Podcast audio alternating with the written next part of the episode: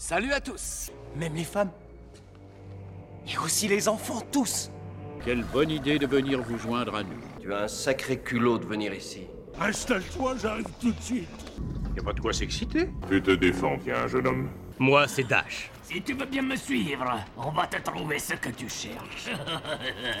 Bonjour à toutes et à tous et bienvenue à bord de Lost Rider, votre nouveau podcast spécialement consacré à toute l'actu de la saga Star Wars, mais aussi à ses grands sujets.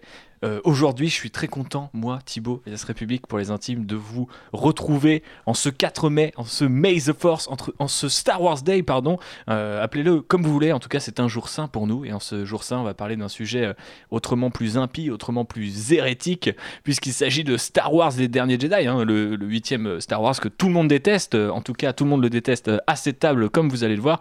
Je plaisante, bien entendu, mais c'est quand même une mission un petit peu périlleuse qui est la nôtre aujourd'hui. Et donc, euh, pour la réaliser, euh, je ne serai pas seul. J'ai avec moi euh, les meilleurs contrebandiers de cette putain de galaxie, et euh, notamment Alex Lecoq. Bonsoir. Ça va, Alex? Bah ma foi oui, euh, ça fait plaisir d'être euh, d'être de retour à l'audio. Ok. Content d'être à bord de le Trader avec un petit verre de, de rouge au spatial? Forcément, forcément, on est un peu downgradé du coup, mais c'est un bon downgrade. Ça fait plaisir. ok. On a aussi Jay. Salut, salut. Ça va, Jay? Ouais, ça fait longtemps. Ouais? Ouais, ça fait plaisir d'être là. Ça fait plaisir d'être là. et Ça fait plaisir cette petite, euh, cette petite introduction des personnes autour de la table façon une galaxie qu'on connaît. Ah oui, non, mais il y aura beaucoup de storytelling dans ce podcast. Euh, Préparez-vous. euh, voilà. Il y a également Mais, euh, Manu. Oh, pardon, je t'ai coupé. Ah non, non, non, je, je vais dire une ânnerie. Bah, Comme ça vas-y. pour, euh, pour détendre. J'ai voulu casser mon intro en fait. Ouais, non, non, mais je vais dire un truc tout simple. Je suis très content d'être à bord de Lot Rider. Ah, ça me fait plaisir. ouais, non, c'est cool. Mes oreilles, euh, elles sont, euh, tu vois, comme. euh, Ouais. J'allais dire illuminées, mais ça n'a rien à voir. Manu, Eh bien, salut. Bien, bien, cher, salut, Manu. cher Dash. ça va? Ça va et toi? Ouais, est-ce qu'il faut que je, est-ce qu'il faut pas que je reprenne un autre pseudo, quoi? C'est Ah, ça la question. Attention, attention, attention. La schizophrénie ambiante là. Ah oui, oui. Parce que moi, je vais être un personnage Star Wars. La aussi, République on est morte. Et on part en jeu de Bah rôle. voilà. Effectivement. Bah ouais, on peut, on pourra faire ça. On pourra peut-être un jour faire une partie de jeu de rôle Star Wars en direct avec notre ami Jean-Baptiste, qui est euh, alors non seulement un spécialiste du jeu de rôle, donc ça tombe bien, mais aussi en quelque sorte le Chewie de ce podcast, parce que c'est-à-dire pendant que nous on essaye de décoller tranquillement, euh, interrompu par euh, par Jay bien entendu, hein, comme, Toujours, comme à son habitude, euh, eh bien JB est aux manettes en train de bidouiller des trucs dont on ne connaît pas trop l'utilité. Moi non plus, je, je te rassure, je touche des boutons, je sais pas ce Ah qui ouais, donc t'es vraiment comme Chewie. en Voilà. Euh, bah D'ailleurs, j'ai une question pour ça. Oui. Parce que si euh, Anne il a son Chewie, est-ce que Dash Randar il a quelqu'un? Eh bien non. Voilà, donc je, je n'ai pas de nouveau surnom alors. Bah, va falloir trouver. Ou Ou alors, va falloir se repencher un peu plus sur l'univers, euh, l'ancien univers étendu que j'ai j'ai manqué le, le Wookiee chip de Dash Randar, mais il me semble Chiwu. que il est blanc. Euh, bref, est-ce qu'on passe au sujet euh, du. euh, mais je pensais. Du jour. euh, du jour.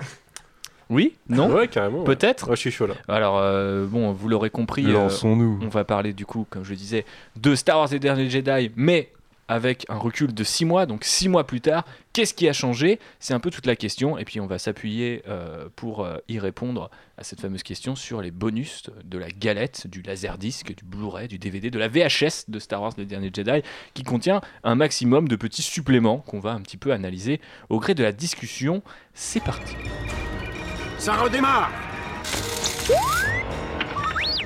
Faites préparer une navette. Je vous parle des modèles de combat Corelli à double rayon. Leader rouge au rapport. Leader gris au rapport. Leader vert au rapport. Nos chasseurs sont au complet. Volet de fermeture en position d'attaque. Je ne sais pas, moi. Vol l'air décontracté. J'aime l'eau. Ça, c'est intéressant. Je n'aime pas le sable. Ce n'est pas parce que tu parles que tu es intelligent. Et c'est de là contre l'assiette. Ne vous inquiétez pas, j'ai tout organisé. Oh. Donc avant toute chose, messieurs, je vous propose euh, de rappeler quel était votre sentiment à la sortie de Star Wars et les derniers Jedi le 13 décembre dernier pour que nos auditeurs, qu'ils vous connaissent ou non, puissent peut-être un petit peu euh, situer l'éventuelle progression de votre pensée euh, six mois plus tard ou peut-être cinq mois plus tard si on est comme Manu et qu'on a compté exactement hein, le nombre de jours qui nous séparent euh, de la sortie du film au cinéma et en vidéo. Et on va commencer par Jay qui a l'air très pressé. Oui, non, je ne suis pas pressé. Je, je Manu, t'avais encore rien dit, le pauvre. Comme tu y vas. Mais tu es Dash Randar, alors on, on accepte. Euh, à, la fin de, à la sortie du film, j'étais assez exalté par l'épopée que je venais de voir. Euh, conscient aussi, C'est beau ce que tu dis. conscient aussi de, de la transition. enfin de, du- de la cassure ou de la rupture, comme vous voulez, de, entre, le- entre le 7 et le 8. Quoi. Mhm. Et après, pas, euh, je suis pas du tout euh, véhément vers Ryan Johnson par rapport à ce qu'il a changé, même ce que j'aime moins. Parce que je l'ai encore plus compris à travers les bonus, dont on va beaucoup parler après, qu'il avait une vision qui s'y est tenue et que. euh, chapeau l'artiste, même si effectivement je pourrais critiquer des choses en tant que fan, mais quand même exalté en sortie de salle. Quoi. Ok. Alex, toi qui l'as vu euh, deux jours avant euh, Le Monde. Tout à fait, ouais, bah oui, oui, on en avait parlé d'un planète France. podcast. Mais du coup, euh, c'est vrai que bah, j'étais euh, excité à la sortie de ce film. Je m'étais pas trop exprimé euh, depuis mon premier visionnage où j'étais complètement gaze. Depuis, j'avais trouvé. Bah, il y, a- y a quelques passages du film que je trouve un peu longués, on en reparlera sûrement, mais notamment euh, cet arc entre Rose et Finn que je trouve un peu Mhm. raté. Et en revoyant plus des, des, des, scènes coupées, on va faire un peu le parallèle direct, tu vois, pour montrer où est-ce qu'on va, vers où on va aller. Mais ouais, il y a des scènes coupées qui montrent que le personnage de Finn était vachement plus développé et tout, et que je trouve ça encore plus dommage. Mais globalement, je trouve ça, ce film me parle beaucoup. Euh, J'ai l'impression que Ryan Johnson, il a la même vision de Star Wars que moi et tout. Il y a plein de thèmes euh, sur lesquels on parlait, euh, dont on a parlé sur un podcast Clone Wars notamment, je trouve, sur lequel il a rebondi et tout.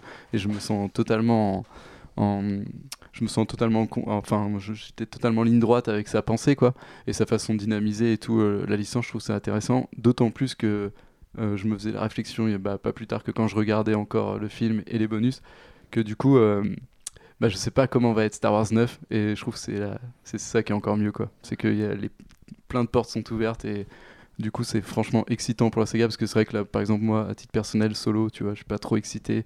Je commence déjà à me dire il va y avoir beaucoup de Star Wars il y a la série qui arrive et tout, tu vois. Et là, le fait qu'il réussisse à rallumer cette petite flamme, c'est ce qu'il essaie de faire tout le- dans tout le film. Mhm. rallu- Rallumer la flamme de la rébellion, mais il a rallumé la flamme de mon Spark. amour pour Star Wars qui commençait à s'attiser un, un petit peu. Oh, vous l'aurez compris, le niveau hein, rhétorique est hyper élevé. Euh, Manu, est-ce que tu veux relever le niveau encore un peu plus haut? Oh, ça va être difficile. Ouais, je sais. Mais euh, en résumé, moi j'étais super content. Euh, J'avais trouvé le film. Euh, le film m'avait surpris. J'étais très content d'être surpris du coup. Parce que c'est quelque chose qui arrive de moins en moins, surtout quand on, amasse des trailers euh, euh, avant la sortie. Et je l'avais trouvé audacieux et j'étais j'étais super heureux de voir qu'ils avaient qu'il y avait un parti pris dans le film. Le- L'envie de, casser des codes et de, et de changer des ouais, de changer le statu quo tout en, en restant fidèle à, à ce qu'est Star Wars dans son lore et dans, et dans son esprit j'ai envie de dire Euh, j'ai en sortie de film on en discutait et du coup je me suis rendu compte que les gens autour de cette table partageaient mon avis mais que il, avait fortement euh, clivé les gens dès, dès- dès le premier visionnage et, euh, et rien que pour ça je pense que le film est réussi et voilà, on en reparlera tout à l'heure. Mon avis a, a évolué depuis, mais pas forcément dans le mauvais sens. Donc euh, voilà, ouais, super content en tout cas. Ok. Chewie, JB, est-ce que tu t'inscriras en faux ou non? Bah, je vais apporter un petit peu de nuance à cette table, parce que moi aussi j'avais bien aimé le film à la sortie. Et je l'ai pas encore revu. Je l'ai vu deux fois au ciné, je l'ai même plus apprécié la deuxième fois que la première. Euh, j'ai pas encore vu les bonus, euh, j'ai pas eu le temps en fait euh, de mater tout ça, mais je trouve que Je y me a souviens eu... de ton SMS à la sortie de la deuxième séance pour me dire que c'était bien. Il y a eu énormément de débats et beaucoup de réflexions sur, la, sur ce film. Et je suis juste content de ça en fait que des gens Mhm. aient parlé de Star Wars et pas juste de oh là là euh, c'était la même histoire qu'avant. Non ils, ils ont parlé de ce qu'ils aimaient dans Star Wars et euh, le film est clivant. Donc il y a des gens qui l'ont pas aimé il y a des gens qui ont aimé ça. Mais au moins il y a eu des débats sur ce qu'est Star Wars et ce que représente Star Wars pour les gens. Tu veux dire du coup que quelque part toutes ces polémiques, du coup ça me fait la parfaite transition avec la suite parce que l'idée c'était de creuser un petit peu plus ce qu'est les derniers Jedi et je vais pas vous emmerder avec mon avis parce que je pense que les gens qui me connaissent euh, peuvent le trouver à droite à gauche mais euh, et que je le rappellerai suffisamment tôt dans ce podcast. Mais effectivement euh, l'idée du le côté polémique où toutes les petites tous les petits détails qui ont été analysés par différents comment dire types d'auditoires ou de spectateurs plutôt parce que tout le monde n'a pas que l'audio en l'occurrence ici oui mais euh, voilà euh, tout le monde euh, tout le monde a été chercher le moindre petit truc. Alors du coup pour ceux qui nous écoutent et puis que 5 mois ça fait long j'avais noté du coup les différentes polémiques. Donc il y avait les révélations sur les parents de Rey donc on sera forcément full spoiler par, par, par ici. J'ai oublié de le préciser mais je pense qu'il y a un petit peu prescription 5 ou 6 mois plus tard. Il y a aussi ce qui est le traitement de Snoke le, le- fait que Holdo ne révèle pas son plan à Poe euh, la scène Mary Poppins ou Man of Steel de Leia, appelez-la comme vous, la- comme, vous la voulez, pardon. Euh, les accusations de véganisme de la part de Ryan Johnson euh, sur cette fameuse scène où Chewie ne veut pas euh, manger un porc. Et puis, de manière plutôt générale, comme disait Jay tout à l'heure, la cassure, je pense que c'est le bon terme, par rapport à, The Force Awakens. Donc toutes ces polémiques ont fait que les gens ont beaucoup parlé du film. Est-ce que c'était... Alors du coup, JB, si je te suis bien, pour toi, c'était plus intéressant que de parler de l'aspect remake de The Force Awakens? Bah oui, ça a amené des débats, on va dire, un petit peu plus profonds sur ce qu'est Star Wars, sur ce que doit être Star Wars, plutôt que euh, par rapport à The Force Awakens, bah voilà, c'était un, remake, on peut le dire euh, comme ça grossièrement, de l'épisode 4, mais c'était pour relancer la saga. Mais des, débats un peu plus profonds, mais un peu plus violents aussi, non? Les gars, je sais pas si euh, la quantité, euh, là pas plutôt euh, par parler de qualité, mais la quantité des débats et parfois leur, euh, leur violence vous ont un petit peu fait décrocher du film ou en tout cas de l'idée d'en parler en public ou sur les réseaux sociaux. Ah, Bah, euh, attends, je, Vas-y, je- je je- t'en je prie. connais ta position sur les débats sur Internet, donc je, je vais te donner la parole sur ça juste après. Mais euh, oui, de toute façon, c'est c'est des débats sur Twitter, donc les débats sur Twitter, c'est deux échanges de pseudo-idées et après c'est des insultes malheureusement. quoi. Alex, toi, tu nuancerais un peu ça? Non, bah non, du coup.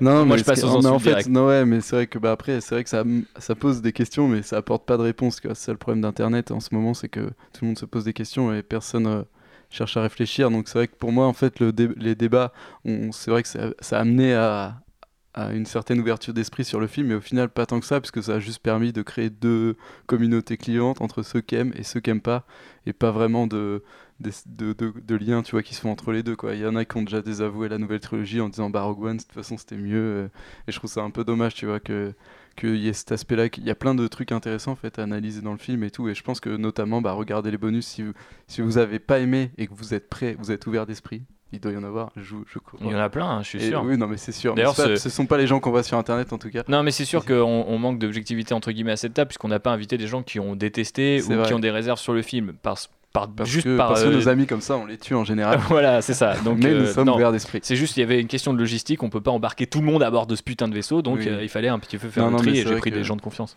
D'ailleurs, on, on en reparlera en, en examinant les, les bonus tout à l'heure, je pense, mais euh, il y a un truc très intéressant dans les bonus, c'est l'avis de Mark Hamill sur euh, le parti pris de Ryan Johnson. Et, euh, omniprésent d'ailleurs dans les bonus. Qui est, oui, qui est omniprésent dans les bonus et qui euh, dit clairement qu'au début, il partage pas du tout l'idée qu'il a de. Et il représente cette catégorie de fans euh, de, le- de, bah, de l'époque Luke Skywalker qui ne- n'acceptent pas le, le statu quo du personnage au début du film. Et ce qui est super euh, intéressant dans cet exemple, c'est que Mark Hamill lui-même a, a- a redit derrière qu'en fait, il, euh, il avait parlé de ses doutes par rapport euh, au scénario de bonne foi en disant j'étais pas convaincu, mais ces six mois de tour et quelques, je sais plus, oui c'est ça, je crois, ces six mois de tournage m'ont convaincu que le gars est dans une direction et qu'il la porte et que moi je ferai tout et pour la porter et qu'au final, en la portant, bah, j'ai découvert ce qu'il a- ce qu'il voulait dire et je suis plus ou moins, enfin, il est désormais plus ou moins d'accord avec ce qui a été fait ou en tout cas euh, à l'aise avec ce qui a été fait. Et c'est marrant que du coup, quelques mois plus tard, donc je sais pas si c'était en décembre ou on était déjà au début d'année 2018, mais il avait dit euh, Je regrette vraiment d'avoir euh, fait de cette euh, discussion un débat public parce que j'aurais préféré que les gens le découvrent dans les bonus euh, et que ça soit un peu plus intime. Parce qu'au final, c'est vrai qu'il y a beaucoup de gens qui se sont emparés de son avis pour prouver que Ryan Johnson est cette espèce de tyran. contexte, euh, voilà, pas eu le temps d'expliquer le contexte. Effectivement. Mais pour rebondir sur ta question initiale, du coup, sur euh, est-ce que ces débats euh, m'ont un peu sorti du film ou des débats en général? Oui, alors pas du film, mais de l'envie d'en parler avec les gens. Ça m'en a très vite sorti parce que le, le peu de fois où j'ai réussi à en discuter avec, quelques, avec des collègues, par exemple, euh, dont beaucoup n'ont pas aimé, j'étais, je comprenais leur point de vue, tu vois, je l'acceptais, mais j'ai rapidement, je me suis rapidement rendu compte que la plupart des gens n'ont pas envie de débattre et de, Mhm. n'ont pas envie d'être convaincus en fait. T'as beau, t'as beau expliquer, expliquer euh, la vision de Ryan Johnson, pourquoi il a fait ça, en quoi c'est pas forcément incohérent avec, euh, avec telle chose. euh. Non, les gens, ils sont. des fois, j'ai l'impression, en plus, c'est la, la triste réalité de 2018, et ça, je pense qu'on est pas mal à le partager autour de notre table. J'ai l'impression qu'il y a des gens, leur avis, il est juste sorti d'un article qui leur a dit de penser comme ça, tu vois. Mhm. Ah bon euh, et, et réfléchir C'est à. particulièrement essa- vrai Essayer de euh, creuser ça, ouais, pour ce film, sur ce film-là, Mhm. mais c'est comme Ready Player One, tu vois. Aussi. Ready Player One, je l'ai toujours pas vu et j'ai plus envie parce que j'ai j'ai envie de le voir dans, dans plusieurs mois Mhm. quand je serai sorti de ce débat et que je pourrai le voir de moi-même euh, dans des conditions qui me, qui me vont. Mais euh, ouais, j'ai je- le- l'absence de débat m'a sorti de la discussion. Quoi. Mais du coup, il y a aussi, ça se trouve, des gens qui nous écoutent et qui ont peut-être découvert le, film pardon, euh, il, y a, il y a quelques jours ou quelques semaines, justement, parce Peut-être tant qu'ils mieux étaient pour dans le. Ouais, voilà, je pense tant mieux Ah, pour eux pas- parce qu'ils c'est- étaient C'est dans pas le la minorité visible, clairement, euh, Non. des, des débats, parce que moi je trouve justement que, particulièrement sur ce film, le, oh, je sais pas si ça vient de l'agenda écrasant de Star Wars là, cette année, enfin, entre ces peu de mois qui séparent euh, Mm. du coup euh, Star Wars 8 de, de Solo, mais j'ai l'impression que le, le débat, qui pourtant a été effectivement euh, très clivé, comme on parle depuis tout à l'heure, mais qui est retombé comme un soufflé, quoi. Mhm.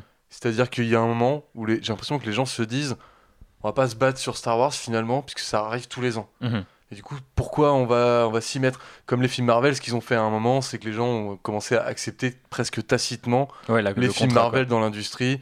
C'est ouais, tout le monde va les voir. Alors on va pas se clasher quoi. Ça va pas servir à grand chose longtemps. Mhm. J'ai l'impression que c'est ça qui s'est passé sur Star Wars 8, qui pourtant effectivement, comme vous disiez tout à l'heure, euh, comme disait JB surtout, euh, vraiment très intéressant au niveau de ce qu'il a suscité. Et pour autant, aujourd'hui, je te rejoins du coup sur le courage de faire un truc 5-6 mois après euh, de Star Wars 8 parce que j'ai l'impression que ça intéresse déjà plus les gens. Mhm. Enfin, plus beaucoup. T'as vu, c'est. C'est un vrai défi pour ce premier Bah podcast. ouais, ouais, mais non, on est comme ça. on est comme ça, on fait pas les choses euh, simplement. À bord de l'Outrider. Oh, J'adore quand tu dis ça. Mais euh, c'est marrant ce que tu dis parce que est-ce qu'au final il n'y a pas aussi une euh, comment dire le contrat tacite, c'est pas aussi que chaque Star Wars va être plus ou moins différent. Enfin, moi, c'est-à-dire que j'ai moins aimé par exemple Rogue One On que The Force Awakens avec ou le Alien. dernier Jedi. Ouais, non, mais tu vois, tu vois ce que je veux dire, c'est que, et là encore solo, bon, euh, ça serait une proposition encore plus différente avec Lord de Miller, mais même avec Ron Howard, j'ai l'impression que c'est pas exactement le Star Wars qu'on nous a servi les trois dernières années. Donc, euh, j'ai pas envie de voir un Star Wars tous les six mois, ou deux par an, très clairement, c'est vraiment pas dans, euh, dans mon intérêt de fan, je pense, ni de cinéphile, mais je me dis que, bah voilà, il y a en décembre, je peux aimer un film Star Wars, et dans six mois, je peux juste, juste trouver correct un film Star Wars pendant que d'autres vont l'adorer. Et finalement, c'est peut-être ça le roulement qu'ils ont. Tu vois, plutôt que de partir vers, euh, vers une formule toute faite, un petit peu comme celle de Marvel Studios, qui va de temps en temps s'hybrider à d'autres trucs, là, de dire on s'hybride tout le temps. Et donc, des fois, il y aura entre guillemets des ratés ou des choses qui seront très clivants, quoi. Je sais pas si au final, c'est pas une bonne nouvelle que chaque film euh, fasse euh, beaucoup de bruit Ouais, autour de sa sortie, quoi. Mais en, en plus, j'ai l'impression que, par rapport à ce que tu dis, que ce qu'a réussi euh, Disney avec Star Wars et pas avec Marvel, c'est de réussir à justement laisser cette liberté de ton et à trouver sa formule dans autre chose, dans le fait que tous les, tous les films, tu vas voir le nouveau droïde, la nouvelle créature euh, qui va te faire kiffer, tu vois, qui va vendre des toys et, participer à tout ce côté euh, mercantile totalement assumé. Mais à côté, ils vont laisser la- une certaine liberté, euh, une certaine, Certaines, ouais, faut insister là-dessus. liberté aux créateurs et à la direction qui, qui peuvent avoir envie de prendre. Je trouve qu'il y a une confiance qui est donnée à J.J. fait- Abrams et Ryan Johnson qui est pas la même qu'aux réalisateurs Ouais, Marvel. c'est- ça qu'il faut dire, c'est qu'il laisse pas une certaine confiance, c'est qu'il laisse une confiance à certaines personnes. C'est plus la façon de Ouais, le dire. C'est-à-dire que- que si t'es dans le giron, parce que on reviendra sur le documentaire The Director and the Jedi, tu vois que Lucasfilm est amoureux de Ryan Johnson et qu'il a tout pouvoir sur eux en fait et qu'il a gagné le, combat, la négociation. Dès qu'il accepte, en fait, il est, il est la personne qui est en situation de force en fait. Et on reviendra là-dessus. Mais avant, Alex Lecoq, donne-nous ton avis. Je veux dire que ironiquement, en plus le, le gros débat, tu vois, finalement, alors qu'on a eu des débats sur Rogue One, mais qui, qui étaient plus euh, finalement techniques entre guillemets, puisque ça, ça concernait les reshoots et tout. Là, on a eu des gros débats euh, sur les thématiques, sur, sur le, le film dans sa globalité, sur un des films de la ligne euh, entre guillemets classique, en fait, qui devait continuer l'arc des Skywalker. Là où ils avaient dit qu'ils testeraient des trucs sur. Euh, sur, euh, sur les, les spin-offs en fait. Et je pense qu'ils ont Ryan Johnson pour le coup c'est Ryan Johnson par contre pardon. Pour le coup c'était vraiment ouais, j'ai eu 7 secondes de perte. Euh, c'était euh, un, choix vraiment audacieux et même même même Kathleen Kennedy et tout ont été surpris tu vois de son travail. Et je pense que tu, tu, le- finalement avoir un personnage comme ça pour casser les codes de de, de la ligne classique de Star Wars, je trouve ça limite plus intéressant que finalement dire ouais, on va faire des spin-offs pour euh, s'amuser. tu Ouais, clairement, il y a, je pense qu'il y a aussi une logique de contexte. Le mec arrive et au final, ça renverse un peu leur stratégie. Ils Mm. font l'inverse de ce c'est pour ça aussi qu'il y a eu des débats de ouf parce que bah en, en vrai Star Wars 7 c'était tu te mettais dans tes pantoufles même si Ryan John- euh, JJ Abrams pardon il tentait plein de tru- enfin il amenait une nouvelle ère donc forcément t'avais plein de trucs nouveaux c'était quand même ce côté miroir faisait que t'étais à la maison quoi Mhm. et là du coup lui il est totalement dans le sens opposé tu vois et ce qui est aussi intéressant entre entre enfin ça, ça, ça témoigne de différence entre un nouvel espoir et genre l'empire contre-attaque et tout et je, trou- je trouve que les gens maintenant il y a moins de recul tu vois sur sur l'aspect artistique d'un film et tout, et sur le fait que c'est un artiste, tu vois, qui fait un film et, Mhm. et c'est pas ce que tu veux, tu vois. D'ailleurs, euh, on parlait de Marc Hamill, bah, en fait, il termine par ça, je crois. Il dit, mais au final, je me, je me suis rappelé que c'était pas mon œuvre, tu vois. Enfin, Mhm. c'est mon personnage, je le joue, mais en fait, moi, je le loue, tu vois, entre guillemets, en jouant. Mhm. Donc, euh, c'est. Tu vois, Mais je pense qu'il y a. Sur Internet, il n'y a pas de recul maintenant sur les, sur les œuvres d'art et tout, tu vois. C'est à chaud tout le temps et. C'est pour ça que ça a un peu. cri- Enfin, Star Wars, en plus, une œuvre, tu vois, qui touche tout le monde, ça a cristallisé des débats qui ont finalement euh, mené à rien, quoi. Et la comparaison que tu faisais entre Un Nouvel Espoir et l'Empire contre-attaque, ça m'amène une question que Jay a pas mal soulevée dans la question du temps, du six mois plus tard, qu'est-ce qu'on en retient, etc. Est-ce que vous pensez que toutes ces, tous ces débats, au final, ils sont pas juste symptomatiques de notre époque et des, out- des outils qu'on utilise, pardon euh, Si. Euh, et, parce que, en fait, spontanément, moi j'aurais tendance à dire que oui, mais il y a aussi beaucoup de gens. Alors moi, j'étais pas né pour vérifier, donc c'est un petit peu un problème. Et je sais pas s'il y a des gens qui nous écoutent et qui l'étaient, donc euh, dites-le nous. Euh, mais il y a beaucoup de gens qui ont dit, bah honnêtement, à l'époque, faut se souvenir que l'Empire contre-attaque avait été reçu, toute proportion gardée, dans le même genre d'inquiétude, de dire, oh là là, mais qu'est-ce qu'ils ont fait? C'est pas cohérent avec ce qui a été établi avant. euh, c'est beaucoup plus noir. Je comprends pas le développement des personnages. euh, Enfin, beaucoup d'inquiétudes autour de ce film, alors qu'aujourd'hui, il est considéré comme euh, finalement le plus illustre de tous les Star Wars. Je dis pas que c'est forcément la destinée à laquelle est, est programmé les derniers Jedi, mais est-ce que quelque part aussi, il n'y a pas, tu vois, le même genre de phénomène, euh, sauf qu'il est amplifié par euh, la nature de notre monde en 2018, quoi. dé- 2017 en l'occurrence. Déjà, le, le film en tant qu'objet cinématographique se regarde tout seul. Mhm. Et ça, c'est une grande qualité qu'a l'Empire contre-attaque aussi. Qui, qui fait qu'en fait, il explique tellement bien et tellement facilement les choses au départ et qui t'emmène vers une fin que tu peux comprendre. Enfin, tu comprends la suite sans. À l'époque, les mecs ne savaient pas ce qui allait se passer sur Mhm. Andorre, tout ça. Pour autant, ils comprenaient exactement la destinée de la trilogie qu'ils étaient en train de mater, rien qu'avec un seul film. On parle d'un film au milieu d'une trilogie, tu vois. Et je trouve que. C'est pas le cas là aussi Les derniers Jedi, si, justement, Mhm. c'est- un peu le cas. Alors. pas Moins, je trouve. Moins, moins, je suis d'accord avec Manu. Moins, mais La, la- la suite est moins en ligne de mire, quoi. quand, quand tu aperçois les personnages pour la première fois, t'as pas besoin de beaucoup. Pas le film de- d'Abrams, de toute façon, ne dit, non, Non, disait pas beaucoup. dit pas beaucoup. Donc, euh, quand tu les retrouves là dans les derniers Jedi, bah, t'as as une héroïne en quête, euh, en quête de savoir auprès d'un maître. T'as euh, des mecs de la résistance, voilà, bon, ça suffit que t'aies un- une moindre reconnaissance de Star Wars, t'es identifié direct. Et quand le film se termine, c'est pareil, tu vogues vers une, une idéologie possible, mais t'as pas besoin d'avoir les éléments d'après pour être exalté par la fin, tu vois Mhm. ce que je veux dire? T'es Ouais. pas- Tu termines pas en cliffhanger de série, quoi. Non, non, c'est ça. Et Enfin, moi, je sais que la fin et le, la fameuse Ouais. bague sur le doigt du gamin, euh, je trouve C'est- une image hyper forte. C'est une image hyper forte qui marquera, je pense, la trilogie, euh, peu importe ce que Abrams choisit de faire. euh, Même la saga, enfin, moi, je trouve en fait. Ouais, il est, il, il est charnière comme ça, il est, euh, il est, il est cohérent tout seul. je trouve que ça le rapproche assez effectivement et que les gens devraient effectivement, pour revenir à ce qu'on disait tout à l'heure, devraient peut-être un peu prendre du recul sur leurs avis à chaud parce que effectivement, pas crier au désastre euh, artistique euh, sur les derniers Jedi, il faut enfin, Oui, tout- enfin, toute proportion gardée. c'est bien de garder un petit peu de mesure. Ouais, Et euh, pour ce qui est de prendre du recul, et ben peut-être que les bonus pourraient aider les plus sceptiques ou les plus déçus d'entre vous. Alors du coup, euh, je voulais faire un petit débrief de ce qu'on avait à se mettre sous la dent, euh, dans, enfin sur la galette.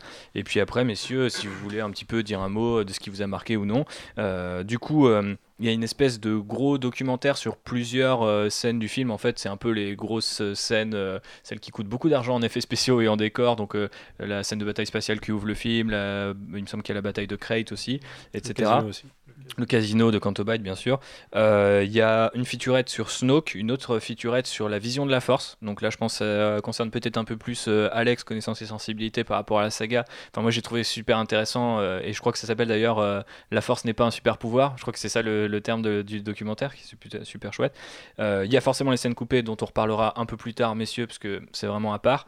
Et euh, le fameux euh, making-of déguisé qui est The Director and the Jedi, donc un documentaire euh, réalisé par Anthony Wonky qui revient sur toute la production, donc euh, pré et post inclus, euh, de. Non, pas, euh, pas post. pas post C'est pré et tournage. Ah ouais, c'est vrai que ça Ouais. s'arrête à la fin du tournage, il n'y a pas de trucs J'ai- sur les effets j'étais un spéciaux. petit peu déçu. Oui, moi aussi, euh, mais du coup, le truc euh, par lequel j'ai commencé avec les différentes batailles qui sont euh, un peu plus sur la, la partie technique euh, C'est et pour effets ça qu'ils sont spéciaux. équilibrés comme ça, les bonus, effectivement. Voilà, il y a un équilibre, c'est important par rapport à ce film.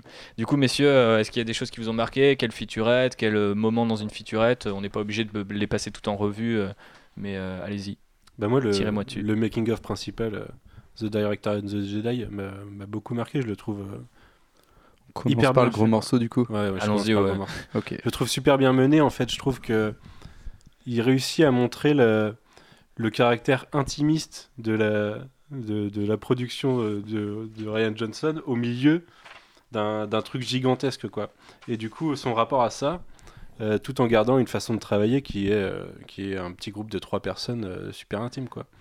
Et, euh, et du coup, je il, a, il est monté, enfin, il est tourné au fur et à mesure de la production, ce qui est très intéressant, pas- plus- plutôt qu'une featurette posteriori où tu as des mecs assis sur une chaise et qui parlent de comment ça s'est passé, quoi. Là, ils sont assis sur une chaise, mais ils parlent au jour le jour de, de ce qui se passe. Et, et ouais, j'ai- trouvé super beau. Et il, aborde, il aborde plein de thèmes. euh, On va les- peut-être les décliner après. Mais euh, ouais, je trouve, je trouve que c'est euh, le gros bonus du truc, quoi. Euh, Alex, Jay, vous en avez pensé quoi? Effectivement, ouais, moi aussi, bah, déjà super bien réalisé et tout. C'est vrai que moi qui suis gros mangeur de bonus, du coup, j'avais bouffé aussi celui du, du 7, mais c'était plus global, tu vois, sur la production. On avait plus des avis qu'on prenait par-ci par-là. Là, c'est focus sur Ryan Johnson. Et surtout, si je dis pas de bêtises, arrivé- le making-of était arrivé avec la deuxième version du Blu-ray où il y avait la version 3D, alors que là, il y a tout. Ah, c'est euh, possible, j'avais acheté la version 3D. Et du coup, c'était assez long pour avoir le making-of. Parce qu'ils avaient même. euh, du coup, on sait qu'il n'y aura pas de making-of maintenant aussi euh, écrit Oui. sur les bouquins. Donc, euh, Effectivement. Enfin, sur les bouquins, sur la, sur la production, pardon. Mais c'est vrai que du coup, ça fait une nouvelle approche, tu vois, de se faire, de se focaliser sur Ryan Johnson. Et en même temps, je trouve que c'est un moyen aussi de légitimer. C'est une réponse pour moi à ceux qui ont totalement- détesté euh, The Last Jedi. C'est une réponse, en que- avance, quoi. Ouais, c'est pour ça que, que si vous n'avez pas aimé le film et que bah, vous aimez quand même Star Wars ou que vous êtes quand même un, un, un peu curieux, bah, déjà j'imagine que si vous écoutez ce podcast, vous êtes euh, curieux. Donc euh, allez, allez regarder ça parce que ça peut vous convaincre. Et même si tu vois, euh, bon, on si on n'aime pas un film, on n'aime pas un film, tu vois, des justifications ne permettent pas forcément de, de faire évoluer son avis sur une finalité, mais ça permet au moins de comprendre, tu vois, des choix qu'il fait et tout.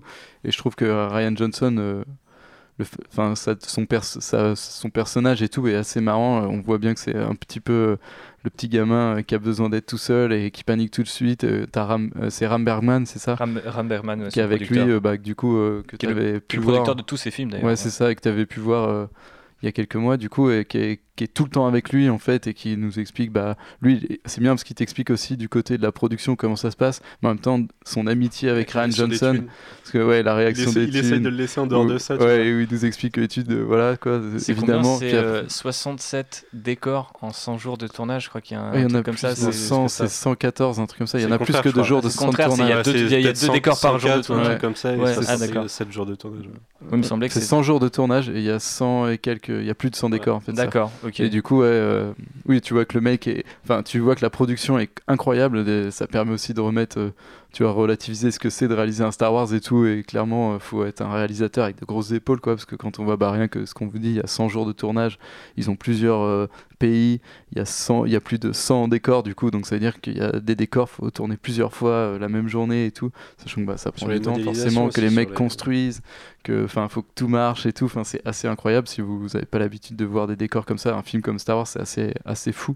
Surtout que des fois ils font plein de tests pour être sûr et tout. Donc ça veut dire construire un truc, les péter, les reconstruire, merde. Et du coup non, enfin on voit la post-production, on voit tout ce qui est, enfin tout, il y a beaucoup d'animatronics et tout. Enfin c'est vraiment gourmand en images et pour le coup bah c'est une introspection dans la tête de Ryan Johnson, un petit, enfin pas dans sa tête mais dans son univers en tout cas et franchement euh, bah, c'est généreux quoi. Ça fait plaisir. Mhm. On voit que Kathleen Kennedy l'aime beaucoup. quoi.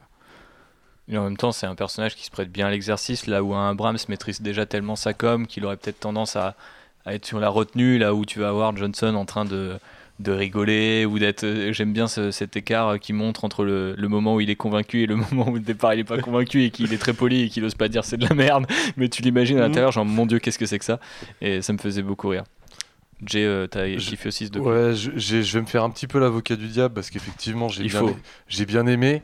Après, ce qui se passe aussi, c'est que Star Wars, on, on peut constater dans ce reportage le contrôle despotique de Disney, euh, enfin sur, sur nos esprits hein, carrément, j'ai pas peur de le dire. C'est-à-dire qu'on voit, Wow. un, on voit un, un making-of déjà qui choisit exactement les quelles phases il veut montrer, quelles phases il veut pas montrer, parce qu'il n'y a pas la post-production. et- Bref, euh, on voit pas non plus tout le travail de Ryan Johnson. Euh, qui n'arrête pas à longueur de temps de s'excuser, enfin d'excuser le cinéma de pas avoir le temps qu'il veut pour faire ce qu'il veut avec le budget qu'il veut, même sur un Star Wars. Bon, c'est quand même bien dit, hein, je, je Mm. dis ça un peu brutalement, mais euh, c'est c'est beau à l'intérieur et c'est cool de voir ces explications-là honnêtement pour une fois, tu vois. Et qui met en parallèle un, euh, un espèce de Marc Hamill omniprésent dans le reportage qui vient voir. bon, après, j'ai l'impression qu'il a vra- vraiment fait ça, hein, Hmm. mais qui vient voir et qui a l'air effectivement d'être l'avis euh, l'avis extérieur du public euh, sur Star Wars. Et le reportage arrête pas de balancer entre euh, regardez comment c'est dur de faire un film et regardez comment il y a une communauté qui va vous dire que ce que vous faites c'est jamais bien Mhm. et que vous devriez euh, faire demi-tour et alors que vous n'avez pas le temps. Et Après, que... tous les making-of de films qui sont généralement sur, enfin, qui sont Ouais. sur une galette sont généralement orientés en la, en- en Je- la faveur je- du Je suis film. d'accord, je suis d'accord effectivement, mais là je trouve que Non, mais c'est parfois sur la longueur, il y a effectivement des faits très intéressants et sur les décors, l'animatronique, en, en effet, j'étais assez assez bluffé, c'était vraiment très intéressant, mais je trouve que la direction prise pour le making of est presque trop voyante quoi. Ouais, bah après, c'est un outil marketing, hein, clairement. C'est un outil marketing, mais pas- on, on essaie de te faire rentrer au cœur d'un projet artistique. Des fois, c'est bien de se dédouaner. euh, on sait- qu'il y a des réalisateurs qui ont peu de moyens pour faire des making-of après, des trucs comme ça et tout. Mais- Qui c'est pas forcément un truc qui est toujours encouragé. Dans des super productions, pourrait, ils pourraient se permettre d'être un. Enfin, ils ont été à contre-courant avec le réalisateur qu'ils ont choisi. Alors, ils vont pas l'être dans le making-of, je suis d'accord, tu vois, il y a pas. Après, je comprends pas que. tout y avoir, mais C'est vrai que c'est un making-of qui est un peu plus. euh, très un corporate peu, quand plus, un peu plus, euh, travaillé, tu vois. Ils, en- Ouais, ils, ouais, ils ouais. en font un outil parce que, bah, clairement, de communication, quoi. Mais en même temps, ouais, ça permet d'en apprendre. euh, Moi, ce que j'aime beaucoup, c'est Ryan Johnson, ils le font passer pour un mec super sympa pendant tout le reportage. Très Alors que on, on oublie si une fois de temps en temps, bon, il a une vision claire quand même.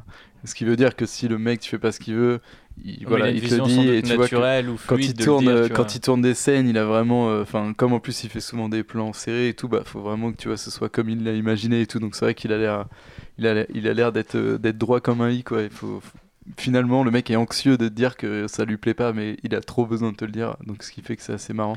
Et, euh, et euh, ça fait plaisir de voir quelques images de Carrie Fisher, mais je, je la trouve. Euh, je trouve que c'est une, une des parties les plus euh, émouvantes du, du truc, Bah, parce qu'au final, je la trouve vachement, en plus, diminuée, tu vois, pendant Ouais, qu'elle. mais entre les prises, c'est Ouais, entre les prises, terrible. et je, je t'avoue que ça m'a un peu. euh, fou- Le fait, tournage ouais. de sa scène avec Laura Dern qu'on voit dans le, dans le making-of, euh, c'est ouf euh, comment ça te prend au trip. Quoi. Alors, la, la Mm. chute physique derrière, une Ouais, fois que le, qui dit euh, couper, c'est ouais, c'est terrifiant. Et d'ailleurs, euh, dans le commentaire audio euh, que j'ai pas mentionné dans les bonus, mais qui est bien sûr présent, on apprend que cette scène a été réécrite par Ryan Johnson, Laura Dern et Carrie Fisher euh, sur, le, sur le tournage. Ok. Voilà, c'est plus ou moins de l'improvisation du coup. Quelqu'un voulait rajouter quelque chose sur euh, du coup ce documentaire ou les autres bonus? Manu, il y a un truc qui t'a à part les tweets des Russes. Si, je voulais parler des tweets des Russes justement. je trouve ça génial ce moment où dans le documentaire tu vois Ryan Johnson qui est à table et qui fait Mec, il y a des Russes, ils sont synchronisés, ils sont tous en train de m'envoyer un message pour pas qu'on tue Hux. je trouve ça génial, tu vois, c'est c'est le monde réel qui est en direct en train d'influencer le réalisateur et c'est une attaque des Russes quoi. C'est très marrant dans le documentaire, ces espèces de focales euh, sur, euh, sur Ryan Johnson et. et euh, comment il s'appelle déjà son producteur J'ai oublié. Ram Bergman. Ram- Ram Bergman, ouais. Qui sont en train de parler, et ou, ou même avec quelqu'un d'autre parfois, qui sont en train de dire un truc euh, un peu, un peu secret. Et C'est marrant la façon secrète dont ils ont de lâcher ça une fois qu'on le sait. Genre, euh, ouais, on sait plus secret, donc vous pouvez montrer comment on l'a filmé secret à l'époque. Ouais. Bah, on voit notamment Ryan. Johnson qui annonce le titre euh, à Mark Hamill. Oui. Mhm. qui lui fait ça a vraiment l'air d'un cadeau un Ouais. cadeau de ah, bon c'est- je veux pas que tu fasses la gueule pendant mon film s'il te plaît donc je vais te lâcher deux trois petits cadeaux comme C'est ça et que tu vas me mettre bien. ouais, c'est que Mark Hamill, il a vraiment eu l'air de de pas avoir euh, aimé du tout quoi. Mais il a l'air d'avoir pesé même sur Ryan Johnson Bah ouais, euh, clairement, ouais, il- il- parce que je- il y revient souvent dans tout le documentaire et c'est vrai que bon, si ça peut servir de justification à des gens, je dis ok, mais je trouve qu'il insiste vachement là sur ce point en particulier, genre j'ai pas du tout aimé mon personnage quand même. Hein. Bon après, je suis acteur, j'ai un bon chécos, donc Mais t'inquiète. pas je vais parce jouer. que le reportage est monté pour qu'à la fin ils disent que oui, il était pas d'accord avec la direction, mais qu'il a Oui, oui. totalement. euh, Non mais après, je embrasser vois la vision de Ryan mais c'est vrai que du coup, ça le fait un peu insister là-dessus, alors que je, pense que comment il Mark était. Hamill, il avait d'autres trucs à raconter, tu vois, sur le personnage de Luke Skywalker et tout. Enfin, on dirait qu'il a pas réfléchi du tout à son personnage dans le 8 et qu'il est juste resté sur ce que lui voulait que ça soit, tu vois. Pendant, euh, et après, à la fin, il dit bah ouais, du coup. Mais après, il joue tellement bien que j'aurais préféré qu'il parle de Luke au final dans le 8, tu vois. Mais Mais bon. c'est- marrant parce que donc, on n'a pas eu de retour de Mark Hamill sur des tournages depuis quand même un, un bon moment et il a l'air vraiment de vouloir parler à tout le monde quoi parler à tous les techniciens Ouais. dans le dans le Bah après, c'est documentaire gars, c'est- Mark Hamill. Ouais, ça a l'air vraiment d'être un gars euh, très proche euh, très C'est vrai proche qu'il y a quelques monde bijoux, euh, notamment. bah, quand il retrouve Frank Oz et tout. Enfin, bah après, faut pas tout spoiler en vrai. Regardez-le si vous avez pas vu, euh, parce que c'est vraiment très intéressant. Je vous le conseille. Yes. Euh, et les autres euh, petits, euh, petites featurettes sont assez intéressantes aussi. Enfin, moi, euh, en tant que fan de tout ce qui est euh, gros zinzin et gros vaisseaux de Star Wars, euh, l'ouverture euh, du film m'a beaucoup euh, marqué et euh, l'avoir euh, décortiqué avec euh, comment ils ont créé le hangar, euh, dupliqué les différents vaisseaux. euh, euh, D'ailleurs, je regrette vraiment que, que Kylo Ren n'ait pas eu son, son taille euh, asymétrique là qui était magnifique qu'on aperçoit à un moment dans les bonus. Mais... Je, je peux te couper une seconde Ouais. Tu, tu sais qu'il n'y a pas de gravité dans l'espace? À quoi ça sert d'avoir des bombardiers dont les bombes tombent vers le, vers le bas? Bah, euh, c'est parce qu'elles sont Oh, attirées bah, par ils sont au-dessus le. d'une planète, et il y a la gravité de la planète. Ils sont loin au-dessus de la planète. Et justement, j'ai bien vérifié pendant les bonus parce que je m'étais fait réf- cette réflexion antérieurement. Mais à ce moment-là, il n'y a pas de feu dans l'espace et tout ça et tout ça dans Le Star feu, Wars, ça tu fait vois. longtemps on tolère. Là, là, faut définir. Non, mais ça qu'est-ce peut que être la des bombes gravité dans magnétiques. l'espace. Magnétique par rapport au vaisseau? Ouais. Ouais, pas con, pas con. Tu vois, comme Et ça, Du coup, ils euh, auraient pu l'attaquer par vachement plus de flancs. Bah, je sais pas, parce qu'elles elles, sont censées. du vaisseau, selon notre vision, quoi. Euh, ouais, voilà, c'est ça. Je pense que c'est vrai qu'il y a aussi Non, une. ouais, je, je chipote, je chipote pas. Voilà. Non, mais là, t'es typiquement dans ce que j'aime pas en fait autour de ce film. C'est marrant que t'incarnes ça. Non, mais c'est vrai qu'il y, y a beaucoup de petits détails où au final tu te dis alors pourquoi reprocher à ce film des choses qui existent dans tous les autres films, dans tous les autres Star Wars par ailleurs, et puis euh, parfois ça va vraiment très très loin quoi. C'est justement parce que la, la forme du vaisseau la cette ce genre de chute de bombe dans l'espace, pour moi, était un petit peu inédit. Je- Ouais, je te cache mais je Après, pense qu'en même temps, ça, je trouvais ça bien. Ça, ça évoque totalement euh, les, les combats de la, aériens de la Seconde Guerre mondiale qui sont l'influence numéro un sur les combats de spatiaux de Star Wars. Donc euh, la Ça- boucle ça était fait bouclée. passer la pilule de carrément. Bah pour moi oui, Oui. à fond. Donc j'étais dans mon élément aussi, faut dire. Moi- Mais moi, moi, je voulais juste te rappeler la petite phrase, je crois que c'est Ryan Johnson qui l'a dit à propos des vaisseaux. C'est pas les vaisseaux qui comptent, c'est les pilotes. Mais exactement, mais je suis d'accord avec ça. Mais quand je dis, j'ai- dit d'ailleurs fan de- d'engins et, et- non, mais je pensais pilote, mais j'ai dit spatiaux. Mais euh, oui, carrément. Et c'est super intéressant du coup de voir qu'il a créé les, différents, euh, les différents cockpits pour pouvoir les filmer. Euh, on en voit pas mal dans le film, y compris des pilotes féminines qui avaient été coupées du Retour du Jedi. Il y a plein comme ça d'idées qui reviennent d'autres Star Wars qu'ils n'avaient pas pu faire à l'époque ou qui, par les joies du montage, avaient disparu. Donc globalement, plutôt de qualité, c'est bonus, je pense. Après, c'est vrai que comme l'a rappelé Jay. euh, euh, The Director and the Jedi est forcément un documentaire euh, orienté puisque sur une galette et une galette de Disney, mais encore plus rapport au fait qu'il est centré en fait sur la relation entre Ryan Johnson et Mark Hamill qui peut être vu comme tu dis euh, comme une représentation du dialogue entre les fans euh, déçus ou un peu plus euh, sceptiques et puis les fans un petit peu convaincus de l'approche du bonhomme. Mais en même temps pour se représenter ce que tu disais tout à l'heure sur bah au final ça reste non c'est Alex qui disait ça ça reste la vision d'un artiste et, et, euh, et voilà c'est super intéressant de, plonger comme ça dans son, dans son esprit. Parce Ryan Johnson euh, c'est un petit mec vraiment très sympa pour l'avoir vu en vrai. Et je pense que c'était marrant de, de pouvoir rentrer comme ça le temps du c'est une bonne heure je pense euh, dans, dans son imagination. J'ai trouvé ça plutôt très chouette même si techniquement ça remplace pas un bon gros making of où tu vois toutes les galères et, qu'on on aurait pu avoir à l'écrit par exemple. Mais a priori euh, ce n'est plus d'actualité. Et euh, ce que fait euh, Jonathan Rinsler ne sortira jamais euh, en bouquin ou alors quand la trilogie sera terminée peut-être bref est-ce qu'on revient sur les scènes euh, coupées, euh, messieurs? Parce que là, il y a des- sans doute des choses qui vous ont marqué, puisque moi j'en ai retenu deux et je pense qu'on a retenu les mêmes, donc euh, je vous laisse parler. Ah bah moi il y a notamment cette scène dans le village. En fait j'ai retenu euh, des scènes coupées plus pour leur dialogue que finalement leur contexte. Parce que la scène dans le village donc c'est euh, quand Luke et Ray euh, sont en train de parler dans cette pièce. euh, C'est la sur fameuse Acto où il y a de troisième leçon qui manque au film en fait. Effectivement, c'est la troisième leçon où en fait il va lui, il va dire que, il veut lui expliquer en fait que, que la force, enfin que les Jedi ne doivent pas influencer euh, sur le cours euh, du, du monde puisque sinon ça perturbe l'équilibre de la force justement puisque évidemment si on tire du côté clair, bah clairement il va y avoir un impact du côté obscur, si on peut le dire un peu un peu brutalement comme ça. Et du coup, en fait, il fait croire à Rey que le village des gardiennes est attaqué, donc elle va pour le défendre. Et effectivement, c'était une blague, en fait. euh, il faisait juste une petite teuf. Donc elle arrive comme un, comme un P, avec son sabre laser, elle fait une petite vanne. Et après, non, je trouve que le, le dialogue est justement intéressant, parce que ça permet d'approfondir le personnage de Luke Skywalker.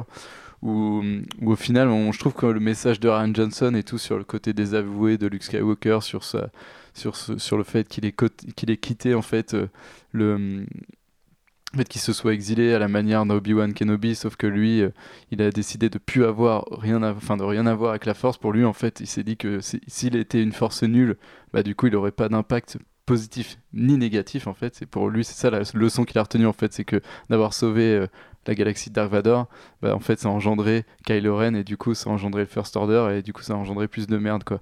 Et c'est vrai que je trouve que ça, c'est pas assez appuyé dans le film et c'est bien dommage qu'on qu'on n'ait pas ce côté. On le voit plus renier la religion entre guillemets euh, Jedi, c'est ce qu'il explique, mais on le voit pas aussi. euh, le poids en fait moral que ça a vraiment sur lui en fait je trouve que On voit vachement ce qu'il renie, et en fait, je trouve que ce qui manque euh, dans le film et ce qu'il y a dans cette scène, c'est que c'est pas pour autant qu'il a perdu ses convictions, puisqu'il finit par dire à Rey Tu vois, t'es es arrivé pour vérifier s'il n'y avait pas un danger, et t'es pas une Jedi. Mm. Donc j'ai pas à te former parce que t'aurais fait le bien, même sans moi, en fait. Et, ça et- ça, et ça- la, la morale de l'histoire, c'est qu'on n'a plus besoin des Jedi. Regarde, s'ils se faisaient attaquer, tu, toi, tu serais venu avec ton sabre et tu les aurais Et en sauvés. même temps- Et t'as pas besoin de mon enseignement. Donc quelque part, j'ai plus rien à t'apprendre. Enfin, la dernière leçon, et elle est complètement cohérente avec le dialogue de, le- de Yoda et, de Luke qui arrive ensuite, c'est de dire la dernière leçon, c'est que j'ai plus rien à enfin, j'ai rien à t'apprendre en fait. Tu vois. Et puis t'as aussi euh, pour le personnage aussi ce, ce moment où Ray euh, commence à lui faire comprendre qu'en fait si tu vois il peut quand même. Enfin là Mm. tu vois c'est pas une question de. Et qu'elle, elle de- croit en ce que ce qu'il représente. quoi. Ouais parce que lui en fait il, a une vision globale en fait de la force tellement Luke est devenu un maître Jedi. je- il se pose trop de questions sur l'impact global et c'est vrai que Ray a lui fait redescendre un peu sur terre en disant en fait non c'est juste nous on a besoin de toi tu vois. C'est c'est pas, pas la force, c'est pas côté obscur, côté clair, enfin c'est juste qu'on a besoin de Luke Skywalker parce que bah, c'est la merde quoi.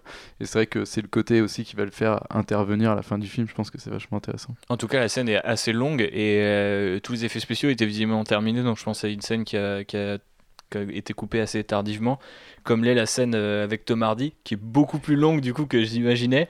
Qui insiste aussi sur le côté un petit peu. Alors moi j'aime beaucoup cette espèce d'humour de situation où ils euh, donc ils vont arriver donc ils sont déguisés avec euh, DJ euh, Rose et, et BB-8 euh, en poubelle.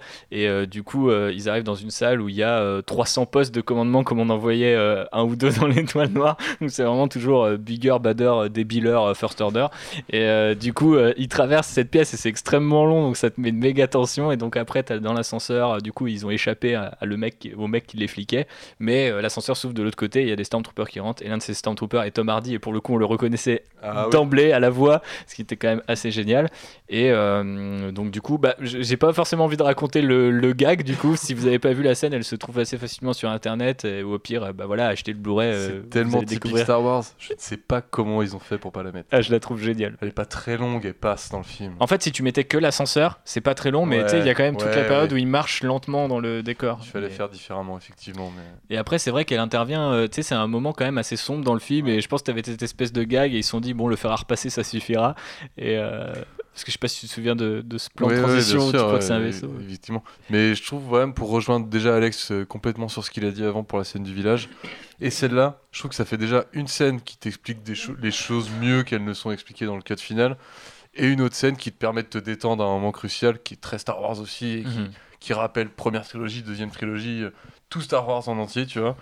Et c'est dommage, ouais. C'est vrai que la scène de l'ascenseur, c'est typique prélogie, quoi. Bah ouais, ouais, ouais, Les mecs qui sont là et qui discutent, et puis qui. Ah oui, c'est- j'avais pas visualisé Ah ça si, comme ça. Mais oui, mais carrément, en fait. J'aurais aimé cette petite dose, tu vois. Et bon, après, je comprends qu'il ait pas choisi ça au montage. C'est pas très grave non plus dans le cut final, mais. Autre petite anecdote d'ailleurs par rapport à ce lien prélogie, c'est que dans le commentaire audio, on apprend aussi que le plan euh, de Kylo Ren qui rentre sur Crate avec les Stormtroopers, euh, du coup les Snowtroopers du First Order qui avaient tout de suite été identifiés, euh, un peu comme ah regardez c'est le plan avec euh, la, la 501e Légion et Anakin qui rentre dans le Temple Jedi et il dit texto dans le dans le commentaire que c'est pas il a pas juste euh, fait une référence en mode oh ça y ressemble c'est genre vraiment son intention à ce moment-là c'était de rappeler Anakin tu vois et du coup on sait que Ryan Johnson fait partie des défenseurs de la prélogie donc je trouve ça marrant que même au milieu de Disney qui évite généralement les liens avec la prélogie t'as un petit mec qui à un moment dit Eh, vous avez vu c'est le plan des Sith je l'adore donc je l'ai refait donc euh, c'est assez rigolo Et par contre, c'était une tannée à regarder cette euh, scène coupée des, euh, des semi-chevaux Fennec là. euh. Ah, euh, hyper long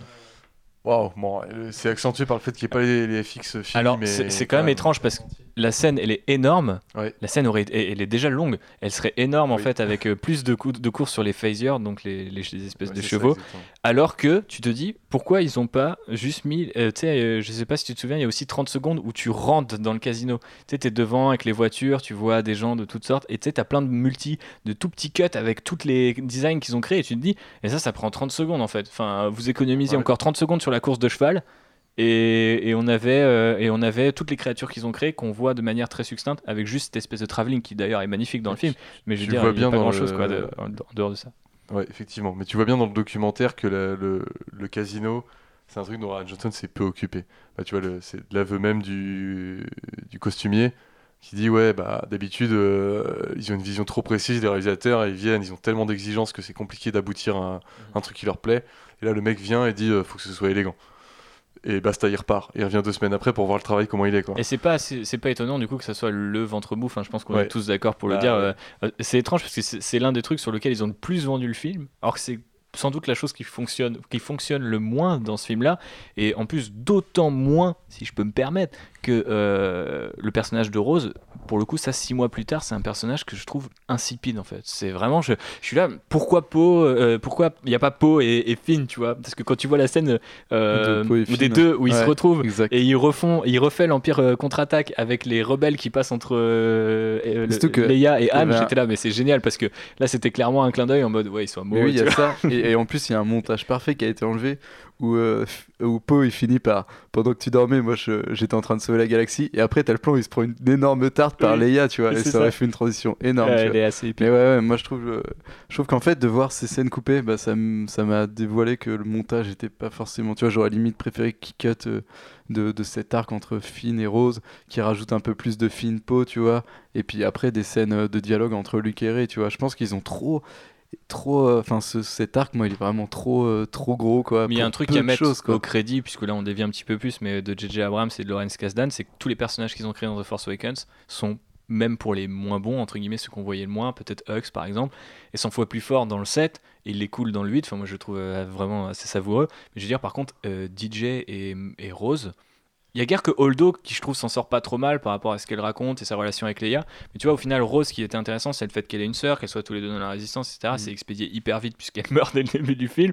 Et au final, c'est un peu, ouais, sa sœur est morte, donc elle est Dex, elle va s'engager euh, sur le front. elle partage, euh, enfin, elle participe euh, grandement à l'évolution, à l'arc de de Finn en fait, celle qui lui apporte la réflexion euh, qui lui manquait pour. euh, C'est vrai, y a, pour il y a avoir ça, ce point de vue sur la galaxie. Mais je, suis jamais persuadé qu'un autre personnage aurait pas pu lui faire faire le même chemin. Tu vois ce que je veux dire? C'est que des fois, tu as l'impression que, ok, c'était le bon personnage pour faire avancer, tu vois, le bon faire valoir au bon moment. Et j'ai l'impression qu'au final, voir une espèce de duo euh, avec Finn et Poe hyper bien sapé dans Canto Bight en mode film d'espionnage et Mais tout, serais pas passé par la même sensibilité intermédiaire. Non, c'est sûr. Mais je suis d'accord avec toi. Ça aurait été un autre style Regardez, qui serait arrivé peut-être à la même conclusion du personnage, mais euh, le voyage n'aurait pas été le même. C'est vrai, le voyage, ça compte, Manu. Ouais, bah là, de toute façon, ils font que ça de voyager, donc heureusement que ça compte parce que Ouais. leur arc, c'est aller chercher quelqu'un qui trouve même pas pour venir avec un autre type pour une fois arriver à l'objectif final de leur plan complètement se faire arrêter. Et du coup, D'ailleurs, pas- la scène où, où Hux, euh, du coup, il les arrête et qui se fait mordre par euh, Rose, j'ai trouvé ça vraiment ridicule. Enfin, je me suis dit, il y a- ouais. il y, a quelques gags sur Hux que je défendrais jusqu'au bout euh, parce que je, trouve, je les trouve vraiment drôles. Mais alors, celle-là, je pense que. Mais C'est sur le jeu de mots par rapport au dialogue en fait. Oui, Mais, oui, euh, mais bon, euh, c'est un peu, c'est un peu cartoonesque, quoi. C'est un peu bas du front parce que je préfère encore euh, Général Hugs. euh, Pour moi, ça passe à 100% parce que c'est du, c'est du pot d'Amron dans le texte, alors que là, bon, la nana qui lui mord le doigt euh, et après il fait oh non, exécutez-les. J'ai trouvé ça un peu, ouais. D'ailleurs, il n'y a rien dans. il- à aucun moment, il ne justifie dans ce documentaire qu'est-ce qu'il aurait passé par la tête pour euh, mettre ce fer à repasser qui ressemble à un vaisseau qui, qui atterrit. Ouais, mais- bon, je pense Mais que sinon, euh, c'est l'un des meilleurs gags visuels du film, quoi. Sinon, dans les scènes coupées, euh, c'est ça commence direct par euh, ouverture alternative où au final Finn se réveille direct. Mhm. Et je pense que ça aurait un peu changé la. Mais il explique ça justement Il dans les commentaires audio, c'est le un des plan. premiers trucs qu'il fait, comme la réflexion, parce que bah du coup, pour tout vous dire, on a commencé avec déjà regarder commentaires audio, mais on n'a trouvé pas forcément pertinent Ryan Johnson. Il était tard et on avait du coup, on s'est dit bon, on va regarder le film normal. Et du coup, euh, pour ne pas le regarder en entier.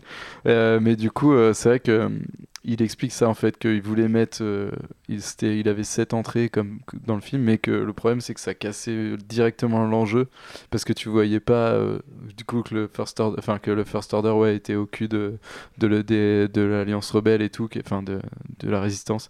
Et du coup, euh, c'est vrai que tu, en plus en- ça commence par un gag, il se lève, euh, il se réveille, euh, Ouais. il tombe tout de suite. Un gag que j'aime pas du tout en plus dans le film, même s'il est court, j'aime pas les gens.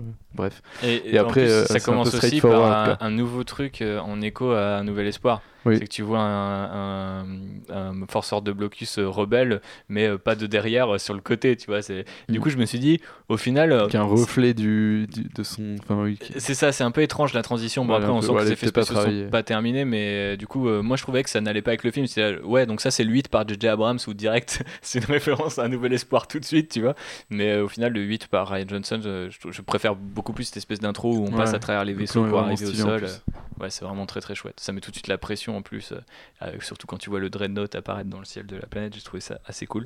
Euh, je crois qu'on a fait le tour sur les différentes euh, scènes coupées après, il y a et des autres. petites transitions par-ci par-là. Ouais, bah, il y a sert à 14 scènes coupées, donc vous imaginez bien. On est, C'est la on scène est... coupée qui lui redonne sa veste Ouais. Ouais. Et du coup, il, où il explique qu'il ne sait pas coudre et c'est pour ça qu'il l'a graffé. J'ai trouvé ça assez sympa. D'ailleurs, récemment, dans, un, bah, dans le dernier Podamron qui est sorti euh, ce- cette semaine, je crois, euh, ou la semaine dernière, Podamron 26, euh, il lui explique que la veste, en fait, il en a rien à foutre et qu'il l'aime pas du tout. C'est pour ça qu'il lui a laissé, en fait. Euh, du coup, j'ai trouvé ça assez amusant parce qu'elle s'est coincée, en fait. Pendant... Il raconte, parce que le numéro, c'est qu'il se retrouve après le 8, donc c'est effectivement le premier comics, la première œuvre Star Wars passée après 8. Et en fait, il raconte ce qui se passe que t'as pas vu dans The Force Awakens, qui est un peu du foutage de gueule, mais t'as quand même un côté un peu marrant parce qu'il raconte à Finn et il fait non, t'inquiète, j'ai géré euh, l'atterrissage, alors qu'en fait, tu vois que sa veste se coince dans le parachute et tout, et que du coup, il n'arrive pas à sortir. Enfin bref, des histoires. euh, fo- folles. Euh, tu, sens, euh, tu sens le sarcasme euh, folle. Euh, ouais, bref, du coup, il y a plein aussi de petits morceaux comme ça, ça et là, comme il y avait sur les scènes coupées The Force Awakens. Mais autant sur euh, The Force Awakens, il n'y a aucune scène coupée. Je me suis dit, ok, il fallait absolument la mettre.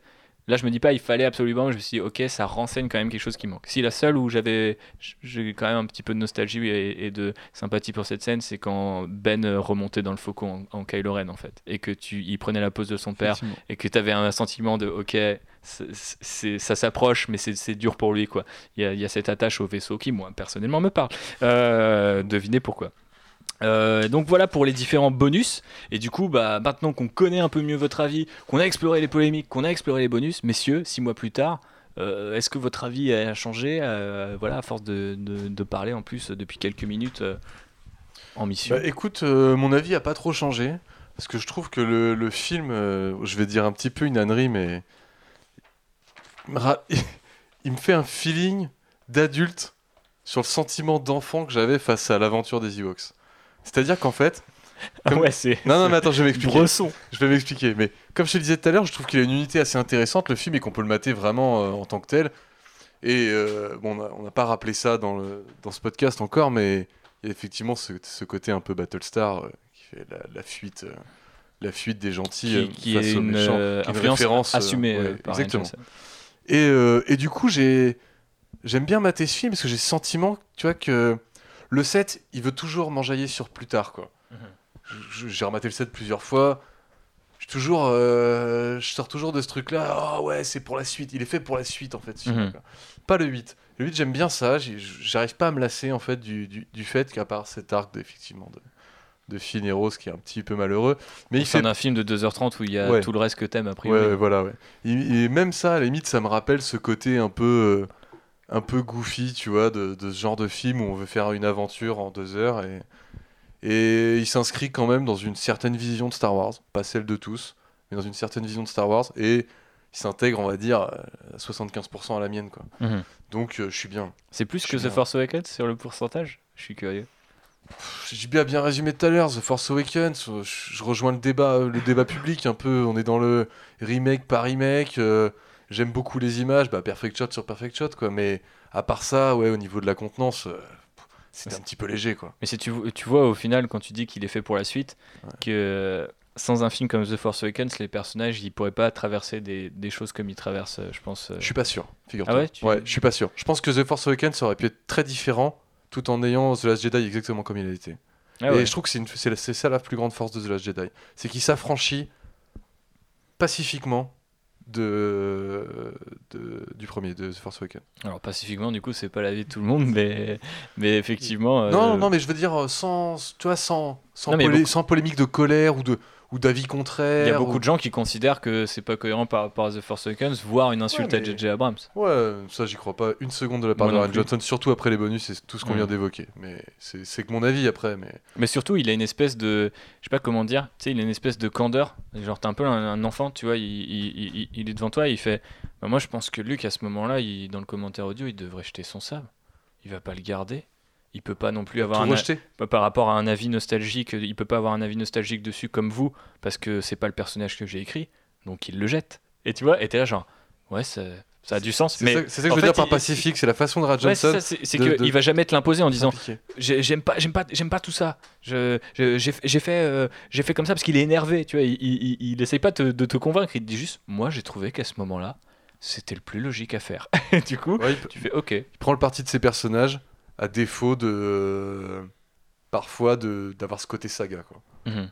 Ça lui donne ce côté sériel de se mettre derrière dans la peau de ses personnages plutôt que du côté de la galaxie tout entière qui contemple euh, les Jedi et les Sith s'affronter au cours des millénaires mais pourquoi c'est parce qu'ils sont plus trop là et qu'ils sont voués à disparaître ou à évoluer évoluer fait- ou Je trouve disparaître que ça fait un bel épisode qui parle d'une notion de temps très petite et ouais, je, c'est- je trouve un exercice qui rappelle euh, les pièces de théâtre euh, d'une autre époque et qui avait des contraintes comme ça de temps, de Mhm. d'endroit et tout. Et j'aime, moi j'aime beaucoup cet exercice-là. Est-ce que ça va à Star Wars ou pas Euh, Moi ça me va. et c'est quoi ta scène préférée? De Star Wars 8 ouais Ma scène préférée Star Wars 8 je vais faire un petit poll pour savoir Ouais, s'il y a un carrément, consensus carrément. Alors, euh, je pense qu'une de mes scènes préférées, ça reste le dérapage dans le celle de Kylo Ren contre Luke. Mhm. J'adore, je sais pas pourquoi, j'adore ce plan. Je trouve que la, la rythmique euh, musicale, Mhm. la géométrie du truc est hyper bien. Je, je, je- je suis complètement fan de ce moment-là. Kylo Ren en général dans le film. en 100%, fait. 100% euh, film de samouraï euh, Ouais. et hommage à Kuro- euh, Kurosawa. Kurosa- Kurosawa. Ouais, bien parti. Ouais, je sais pas pourquoi j'ai hésité, mais non, non, non, Akira Kurosawa. Non mais Team Kylo Ren sur. Ouais, on en a pas beaucoup parlé, mais je trouve que Kylo Ren illumine aussi. Puis on voit dans Adam le making Driver of qu'Adam Driver, et quand euh, ce moment où je reviens, je, je garde un peu le micro un peu longtemps, vous voyez, j'aime bien. Quand, euh, quand on voit euh, Ryan Johnson et, euh, euh, Ram Bergman parler de- d'Adam Driver, que quand il rentre, euh, Ram Bergman lui dit directement ça. T'as pas trouvé quand il rentrait là, c'était lourd d'un coup là? bah ouais, le mec a une présence, c'est comme ça quoi. Ouais, il paraît que c'était l'acteur avec, le qui- avec lequel il était le plus excité à, à- à l'idée de, enfin, de, de bosser, quoi. Tu c'est torse nu avec lui. Bah, sans doute. Je comprends du coup. C'est d'où le mot excité. Euh, Alex, euh, qu'est-ce que tu penses du film euh, six mois plus tard Et puis brièvement, bien sûr, euh, ou pas. Et puis euh, ta scène préférée euh, Ok, ok, bah du coup, ouais, moi, mon avis n'a pas beaucoup évolué non plus, puisque bah, j'étais quand même euh, assez content. Il y a juste des trucs en fait qui évoluent, mais pas forcément dans le bon sens, avec le, les. À chaque fois que je le regarde, c'est bah, notamment ça, cet arc entre Finn et Rose. Pour moi, il casse à fond le rythme du film et je m'en sortirais tellement mieux sans, tu vois, ou avec des plus de coupes, parce qu'il y a des trucs intéressants qui sont dits dedans et tout sur, sur, euh, sur la guerre et tout, en fait, qui, qui, qui se nourrissent de la guerre. Mais, euh, mais je sais pas, je trouve quand même qu'il y a une putain de cassure. En plus, euh, déjà, je trouve que l'exercice de faire en sorte que tout le film ce soit une course-poursuite dans l'espace entre euh, le First Order et la Résistance est, est assez ban enfin pas bancal, mais assez audacieux, tu vois, et que je trouve qu'il arrive à le faire, euh, sachant que j'avais Battlestar Galactica le faisait mieux, tu vois, je trouve que c'est un peu moins bien joué. Et je trouve que là, en fait, euh, pour moi, ça n'a pas de logique le fait qu'ils s'en aillent sur une autre planète pendant qu'il y a ça qui se passe, qu'ils reviennent, tu vois. Limite, le plus simple serait d'aller chercher des potes, tu vois, ou je sais pas quoi. Enfin, on nous fait croire que, bon, ils font un appel à tout le monde dans l'espace, mais en vrai, tu vois, tu vois, tu vas engager des mercenaires, je sais pas, enfin. Je trouve que c'est super con, tu vois, qu'ils se détachent de ce combat à ce moment-là, alors que même si Finn a toujours cette, euh, c'est le personnage qui fuit un peu son destin et tout, mais je sais pas, et ce personnage de Rose que je trouve aussi euh, pas à la hauteur de ce qu'on pourrait attendre d'un nouveau personnage de Star Wars et qui pour moi ne pourrait ne pas être dans le neuf, ça changerait pas grand chose en fait, ce qui est un peu dommage. Et, euh, Est-ce que Rose pas- est morte triple andouille Hein? Non, c'est oui, oui, c'est vrai qu'il y a eu ce débat, effectivement. Des gens pensaient qu'elle était morte. Non, je ne pense pas. Et, euh, et cette scène avec euh, la, euh, Leia dans l'espace, qui moi aussi me dérange à la revo- Alors, c'est marrant, en tout le le monde regardant a- plusieurs fois. Ouais. ou- ou Moi, pas, J'ai l'impression d'être le seul à aimer cette Ah non, scène. mais on est du coup. Moi, J'adore trouve, cette je la scène. trouve à super moche. Je la, je la trouve juste pas belle en fait. Euh, pourquoi pas le principe? Franchement, je suis pas contre que Leia ait des pouvoirs et tout. Pourquoi pas Mais je la trouve mais juste principe, moche. principe est réel, je sais pas pourquoi, mais cette, cette Non, non, scène. moi je trouve que la bah, première tu fois vois j'ai les fait genre. visuels et tout sur son What? visage où il a glace et tout, c'est vraiment pas super beau. C'est pas alors qu'il te Ouais, fait mais des il est censé être dans la glace. Enfin, Ouais, mais, le- ouais, mais joli, du coup, c'est techniquement, je trouve, c'est c'est Silicon Ouais. Valley syndrome. euh, moi, je trouve qu'elle est. c'est- Uncanny Valley, Silicon Valley. Le C'est- syndrome de faire des apps. Après, vous pouvez faire une app, une app du coup pour glacer les gens. Et là, dans ce cas-là, ce sera le Silicon Cela Valley dit, syndrome. les trucs qui vont générer de l'Uncanny Valley dans les, dans les prochaines années vont sortir de la Silicon Valley. Donc t'es pas tout Effectivement, donc fait, euh, euh, non, oui, non, Uncanny Valley, vous m'avez compris, donc c'est quand le, le côté. vallée de l'étrange, c'est- on oui, appelle voilà, ça en la vallée de l'étrange, c'est quand numériquement c'est presque trop pr- propre et du coup ça dérange. Et non, enfin pour le coup, je trouve que c'est pas pro- trop propre. Et du coup, techniquement, cette, cette, me- cette scène me dérange, même si. Et je trouve qu'elle est mal réalisée en elle-même. Même, quand elle revient et que tout le monde arrive ralenti et tout, je trouve c'est. Voilà. Alors que, alors que par contre, ce qui est avant, c'est parfait et tout. Kylo Ren qui hésite à tirer les deux missiles qui partent et tout. Enfin, il y a plein de trucs. Tu vois, c'est juste ce- cette scène qui me dérange visuellement et que je trouve qui est dommage. Quoi. contre-attaque entre Mais puis surtout que Luke bah et- voilà, tu pars, enfin, aller dans l'espace et tout, c'est limite quand même. Enfin, c'est un peu, tu vois, comme quand on a posé des limites. Moi, je trouve que c'est, enfin, un personnage qui revient en flottant dans Ah l'espace. mais c'est très clairement très une scène où il Superman, dit euh, pas- je, vais je vais étendre euh, tu vois je vais je vais pousser je vais tirer sur l'élastique quoi tu vois jusque jusqu'où je peux aller je pense que là il se le dit très clairement il y a plusieurs et il y a plusieurs trucs euh, comme quand il explique euh, le ce que fait euh, Holdo avec le vaisseau pour aller détruire euh, celui Ah, mais ça c'est magnifique, tu vois, pour moi. ouais non mais il y a toujours cette idée de bah ça on l'a pas vu donc je vais le faire tu ouais, vois non, mais je suis d'accord, mais du coup, même dans son idée, tu vois, de faire du, de Leia qu'elle utilise les pouvoirs de la un force, sale tout pour se gosse par moment quoi Je pense qu'il y avait un moyen de mieux le faire et, je- et cette scène, je la trouve pas belle, tu vois. Dans tous les cas, je je suis là. pff. et donc du coup ta scène préférée c'est pas celle-là mais bah, laquelle? ouais, parce que je me suis arrêté là-dessus, mais en, globalement, le film, parce que j'ai pas dit ce que j'en pensais, mais six mois après, bah, je le trouve toujours encore riche. euh, Le fait que ce soit un peu un- une pièce unique dans l'univers Star Wars, qui manquait un peu dans la prélogie, en fait, au final, parce qu'on avait un truc vachement dans la continuité, parce que, bah voilà, George Lucas était dans le coin avec son vieux Rick McCallum, et, bon, McCallum, et du coup, ils étaient vachement comme ça. Mais c'est vrai que du coup. euh, je trouve que voilà, c'est un film intéressant. Euh, Ryan Johnson finalement a fait a joué dans l'audace euh, et à la manière de l'Empire contre-attaque, ça reste une pierre angulaire de cette nouvelle trilogie. Je trouve que c'est le plus beau finalement cadeau qu'il pouvait faire aux fans de la saga et tout, même s'il y a des trucs qui me dérangent. J'espère que tu vois au long terme, ce genre de, détails qui moi me gênent me, me dérangeront moins, tu vois, ou pas trop, parce que bah franchement sinon c'est un film à côté, je le trouve brillant et, et pour le coup ma scène préférée, bah il y a ce combat euh, en tant que Nerdgasm, je, euh, je dirais que ce serait ce combat contre les gardes prétoriens parce que parce que voilà c'est magnifique.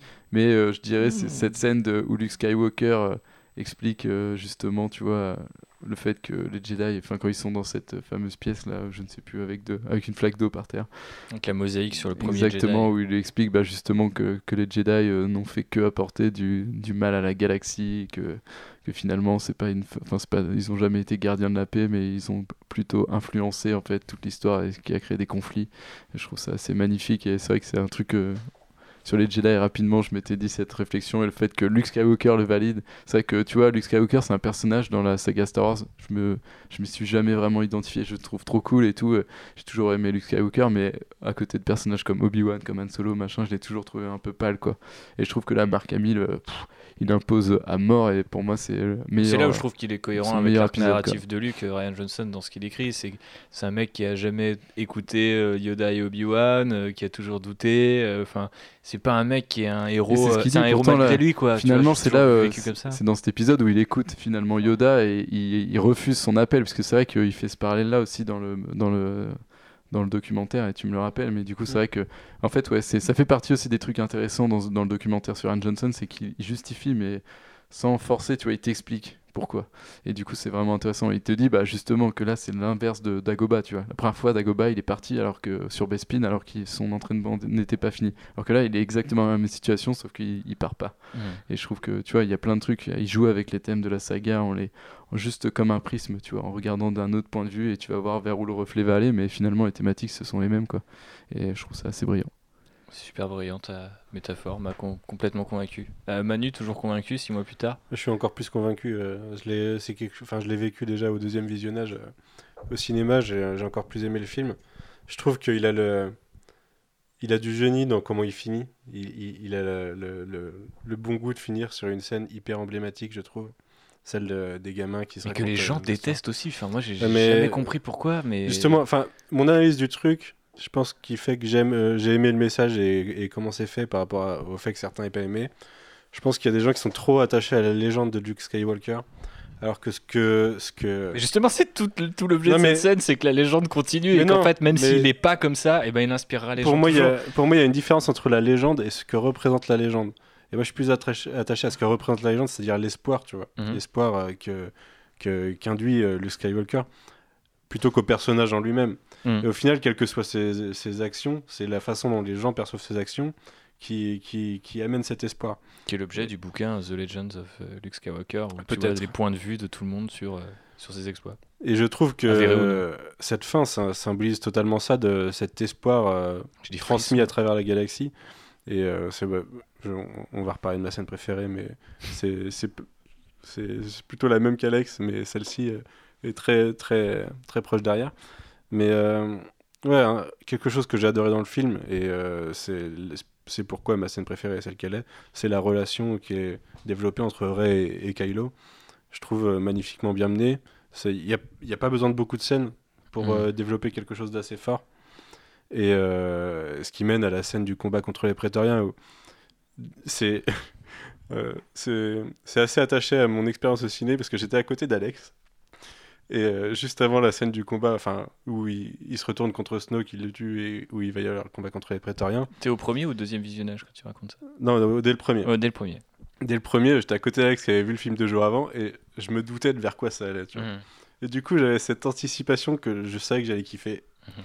Et, et là, je regarde Alex et je vois Alex sourire à côté de moi parce que lui, il savait. et il savait que j'allais kiffer aussi. Et du coup, ça a vachement joué dans mon expérience de cette scène. Et à chaque fois que je revois la scène, je repense à ce moment où j'ai regardé Alex et il rigolait, tu vois. Et euh, ouais, je la, je la- je la trouve hyper forte. Et ma- malgré le fait que certains ont essayé de me la casser derrière en montrant les défauts de. Il y a, il y a une lame qui Il y a lame disparaît qui- la fameuse lame qui disparaît quand tu passes oui, en hier- gif et au ralenti. ouais. Hier, j'ai non, j'ai regardé le film en vitesse réelle et je l'ai vu Ah, très bien. la- la- le, problème, c'est qu'une fois que tu l'as vu, tu peux plus, le- tu peux plus ne plus pas le voir. quoi. Mais euh, je trouve que enfin, cette, cette relation, ce qui mène à ce climax, et derrière, euh, au final, ils n'arrivent pas à se mettre d'accord parce qu'ils représentent fondamentalement deux points de vue totalement différents. Euh, celui de, de, de, de tuer le père, on va dire. Littéralement tuer tout ce qui, est venu, ce qui est venu avant pour créer quelque chose de nouveau, point de vue de Kylo, et de, celui de juste euh, faire le bien de Rey et de, de, dé- de défendre la, la veuve et l'orphelin. Quoi, Et de- retrouver euh, le fait que lui il coupe son identité alors Mhm. qu'elle essaie de le retrouver, Mhm. tu vois, de trouver la sienne. Et, c'est que- et, et on retrouve ça d'ailleurs, enfin cette dichotomie dans le dialogue de euh, où il explique qu'elle vient de qu'elle est personne, alors que lui il est quelqu'un, tu vois, et qu'elle peut, elle peut exister grâce à lui. Ce qui en plus vient totalement anéantir son propre propos de tuer, euh, de, de, de, de tuer les, le- les, les reliquats de l'ancien monde, puisque au final il n'est qu'un reliquat de l'ancien monde. Si, euh, Bah oui, il, il il n'existe que par ça. Mais de toute façon, ils sont géniaux dans, dans cette scène, et Adam Driver notamment. Genre, Ouais. euh, en revoyant un gif là, l'autre coup sur le Twitter euh, de Star Wars Legacy, où les Pour mecs moi, c'est sa trilogie, sortent des Adam petits, bi- euh, des petits beats, mais genre, euh, où tu le vois, quand c'est quand il lui tend la main et que tu sens qu'il il essaye de sourire, mais que tu disais, non, je suis un mec dark, tu vois, je peux pas sourire. Mais là, j'ai envie de sourire et de lui dire, vas-y, sors avec moi, on va niquer le monde, tu vois. Et tu sens qu'il y a ça dans ce personnage, et tu te dis, putain, il est touchant, et genre, à ce moment-là dans le film, j'ai envie et d'ailleurs, moi, je comprenais pas ce, ce, chip euh, dans le milieu de la fanfiction de, de voir Kylo et, et Rey ensemble. Mais à ce moment-là, précisément, je me suis dit, s'il le fait, c'est le meilleur Star Wars de tous les temps. Genre, littéralement, le mec a dit Je vous emmerde. En fait, il n'y a plus d'empire, il n'y a plus de résistance et on n'aura plus jamais. Euh, parce que voilà, ils sont ensemble et du coup, la suite du film, c'est euh, bah voilà, il y a cette espèce de couple de, jeunes cinglés euh, qui, ont foutu le feu au, monde et à la galaxie entière. Alors, ça partait un petit peu loin dans le fantasme, mais je trouve que du coup, il y a quand même tout ça derrière les yeux des deux, des deux acteurs. Tu vois, une espèce de doute et d'hésitation qui est contenue chez les deux et qui me fait dire que cette scène elle est particulièrement importante pour le C'est film. vrai que ouais, tu- ça me rappelle à mon, pro- à mon premier visionnage du film. Et c'est vrai que c'est- tu- tout le monde est dans ce tout un moment. Attends, qu'est-ce qui va se passer là du coup Euh, Ils vont se mettre ensemble Comment ça se passe et tout qu'il n'y a plus de first order et tout. C'est vrai que moi j'avais été un peu déçu du coup que ça arrive pas, mais au final je suis quand même content qu'on reste sur des bases. euh, Bah, c'est là où en C'est fait vrai. t'as la limite de ce qu'est entre Oui. guillemets la franchise, c'est-à-dire que même au sein d'un film qui essaye un petit peu de la déconstruire, tu reviens parce déconstruit qu'au déjà final, beaucoup, donc il déconstruit énormément et au final il revient à un statu quo qui est celui Star Wars, quoi. de Star Wars, euh, enfin de un nouvel espoir à la fin quoi. Très peu de rebelles contre. C'est assez réaliste de se dire que aujourd'hui, euh, tu tu enlèves la tête d'un- d'une grande entreprise, je sais pas quoi, la grande entreprise disparaît pas. Mhm. Oui, non, aussi, Dans c'est une vrai capitalisation qui fait qu'on peut remplacer par les puissances politiques, par des puissances euh, financières. Et dans les puissances financières, il y a un truc qui se passe, c'est que tu peux enlever le président, enfin le CEO, euh, ils vont en mettre un Et autre. C'est ça qui est génial avec le trio de vilains, je trouve, de, de First Order, qui pour moi incarne vachement ça. Tu vois, Ouais. le pouvoir militaire, euh, C'est ça, ouais. pouvoir mystique, et bref. JB, qu'est-ce que tu as pensé du film six mois Enfin, qu'est-ce que tu penses du film, pardon, six mois plus tard? Euh, bah, moi, je l'ai pas revu parce que justement, j'ai peur de voir un peu trop certains défauts, euh, notamment, bah, euh, on a pas mal parlé, parlé de l'arc Fine Rose, où moi, le, c'est le visuel de Canto Bight qui m'a vraiment euh, dérangé. Mais euh, après, ce que, ce que j'ai envie de revoir, parce que les moments qui, moi, m'ont vraiment plu, à part bon, tout ce dont on a parlé, c'est euh, le dérapage de X-Wing. Ah oui. Ah, oui. oui, les dé- Ah oui. Deux Ah là dérapages là, quand tu même. fais chaud à mon cœur Ah, en là, disant le- ça, je l'avais voilà. oublié. Ah, le dérapage de X-Wing, euh, grosse chaleur. Et, le moment euh, Tokyo Drift, comme dirait Ryan. Johnson sur le commentaire audio. Et un, un moment que j'aime beaucoup, c'est le, le petit moment entre Luke et Leia avant que Luke aille euh, affronter Kylo Ren. Je Le- pense pas qu'il puisse le revoir, Mark Hamill, sans pleurer. En fait. Ouais. C'est horrible. Ce- à quel ce- point le, petit moment de tendresse où il l'embrasse sur le front et où il se Et regarde. du coup, euh, regarde les bonus, JB, parce que t'as Ouais, tu meurs. as un moment sur le dérapage où il t'explique notamment comment ils font le son du réacteur. Moi, ce que je trouve d'ailleurs passionnant, les ingé sons, faudrait qu'on faudrait qu'on regarde. un- Alors, enfin, il faut qu'il y ait un documentaire sur Ben Burt euh, qui a fait tous les sons de la première Bah, trilogie. Je, je- je- je pense pour les prochains numéros de la Outrider, il y a tout un truc à faire sur le sound design de Star Mhm. Wars. Effectivement, en plus, oui, Ben Burt, c'est euh, c'est- ouf. Et du coup, et t'as aussi une partie sur, euh, genre, euh, quand il tourne cette fameuse scène, et t'es là. Oh D'accord. dur. Bon bah je, je regarderai ça, je, je pleurerai à chaudes larmes. Avec Et- une équipe euh, très et après, réduite. ça ira euh, bien. Ouais, effectivement. Surtout que c'est assez marrant pour ce truc parce qu'ils disent que Mark Hamill a fini ses scènes et en fait, il re- je sais pas si c'est chronologiquement, c'est une erreur dans le montage ou s'il revient pour cette scène en particulier qu'ils avaient fait sous. euh, Bref, parce qu'en fait, dans le, dans le montage du documentaire, juste avant, il y a eu dernier jour de tournage. Par rapport à la question des dés, tu sais, qui, qui avait disparu The Force Awakens entre temps. voilà, bref.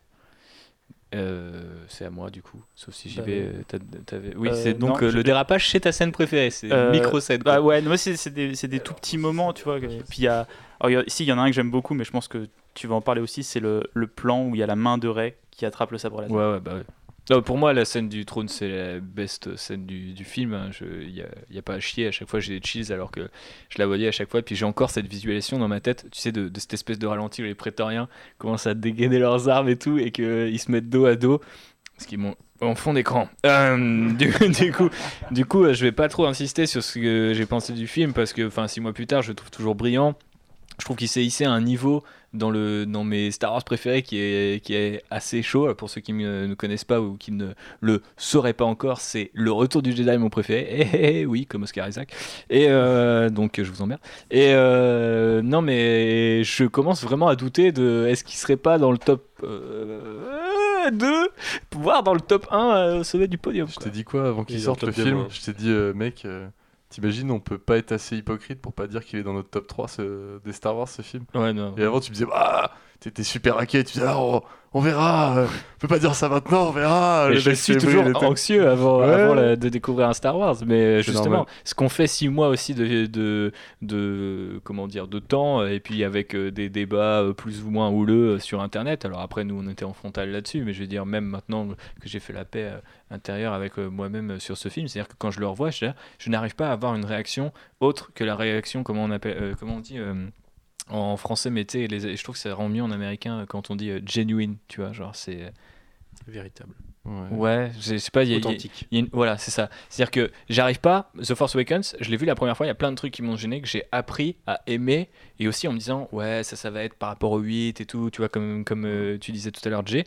Je n'arrive pas à revoir The Last Jedi sans que j'ai l'effet qu'il m'a fait au premier visionnage, puis au deuxième, Ouais. puis au troisième. C'est-à-dire qu'il y a quelque chose qui ne faiblit pas, malgré les défauts, il y a une espèce de vérité, Ouais, et, et qui fait que, en fait, pour moi, cette vérité-là, mérite d'être euh, au-dessus de films qui sont peut-être euh, euh, mieux dans certaines mécaniques, fonctionnent mieux avec les arcs de personnages, etc. Par exemple, sur les nouveaux personnages, hein, c'est un truc qui me gêne beaucoup. Moi qui suis attaché à, à- à l'univers Star Wars dans sa globalité, que les personnages qu'ajoute Ryan Johnson soient vraiment pas très forts. Des personnages, je trouve, du commando de Rogue One sont, me paraissent bien plus iconiques, alors que techniquement, ils ont un rôle à jouer qui est moindre, tu vois, dans, dans l'histoire de la saga, quoique ça, ça reste à débattre.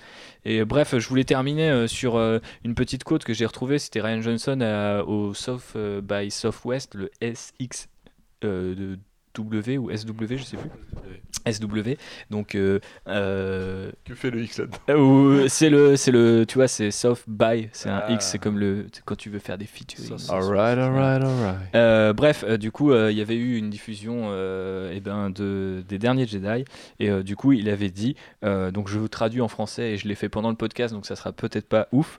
Mais les mythes ne sont pas faits pour vendre des jouets, les mythes sont faits pour refléter nos transitions les plus difficiles. Ils s'intéressent aussi bien à la vie adulte et au-delà, d'une manière honnête. Les mythes ne parlent euh, nous parlent de désillusion, pardon, nous parlent de notre place dans, le monde et du deuil. Et du coup, très clairement, tu vois, pour lui, le, le mythe, c'est pas euh, une aventure, euh, euh, comment dire, euh, épique, euh, légère, etc. Tu sens qu'il est interrogé parce que j'ai traduit par la vie adulte, mais il dit mid- middle age. En anglais, on dit middle age crisis, c'est la crise de la quarantaine. Donc, c'est presque comme s'il disait les mythes qui, au final, normalement, sont un peu la forme de fiction la plus pure, celle que les enfants comprennent instantanément. En fait, c'est pas pour les enfants, c'est pour les gens de 40 ans qui commencent à douter de leur place de- dans, dans- dans le monde et qui vont revoir ces mythes pour la retrouver en fait. Et je trouve que c'est totalement cohérent avec le film et aussi avec la façon, moi j'ai personnellement pas 40 ans, mais dont j'ai perçu le film, c'est-à-dire et notamment la scène qu'é- qu'évoquait Manu avec euh, Vers Manu parce qu'il a 40 ans? non, non plus, mais est-ce que je me tourne vers Manu parce qu'il évoquait cette scène avec les enfants,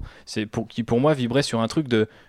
Je pense que même si j'avais pas aimé le film, j'aurais dû m'incliner sur cette dernière scène en me disant, en fait, le gars il est en train de me dire, tu sais quoi, toi t'es Luke Skywalker, un jour tu vas claquer, peut-être t'inspireras les autres gens sur ce que t'as aimé de Star Wars ou ton époque de Star Wars, mais d'autres gamins continueront de jouer avec, la, avec le mythe, tu vois. Et tu pourras pas faire autre chose. Et ça se trouve, le symbole les inspirera tout pareil, donc arrête de chier, de chier sur ça, tu vois. Et c'est comme ça que je l'ai perçu, et si- c'est comme ça que je l'aurais perçu si j'avais pas aimé le film. Et là, en, en l'aimant, je me suis dit, je me suis dit, bah, tu vois, genre, à un moment, faudra céder ta place, et je pense qu'on mourra avant Star Wars, malheureusement. Et, euh, et du coup, euh, du coup, c'est quand même assez. pari- Il y a un pari à faire là quand Il y a un pari à faire, c'est sûr, mais euh, je pense que en même temps, tu vois, il y a eu une pause de 10 ans, il peut avoir un jour une pause de 20, 30, et puis ça reviendra avec le clone de MacG qui nous fera un remake euh, d'un Nouvel Espoir. Je vous fais le truc le plus dégueulasse possible. Mais euh, le clone de Bob Iger, qui sera réalisateur directement, ce sera une IA qui fera des scénarios. Il dira c'est mieux que Ryan Johnson. Euh, bref, voilà, je trouvais que cette quote qui est bien mieux en anglais, vous pouvez la trouver sur le Twitter de. Euh, Je ne sais pas, euh, car ça vient de changer.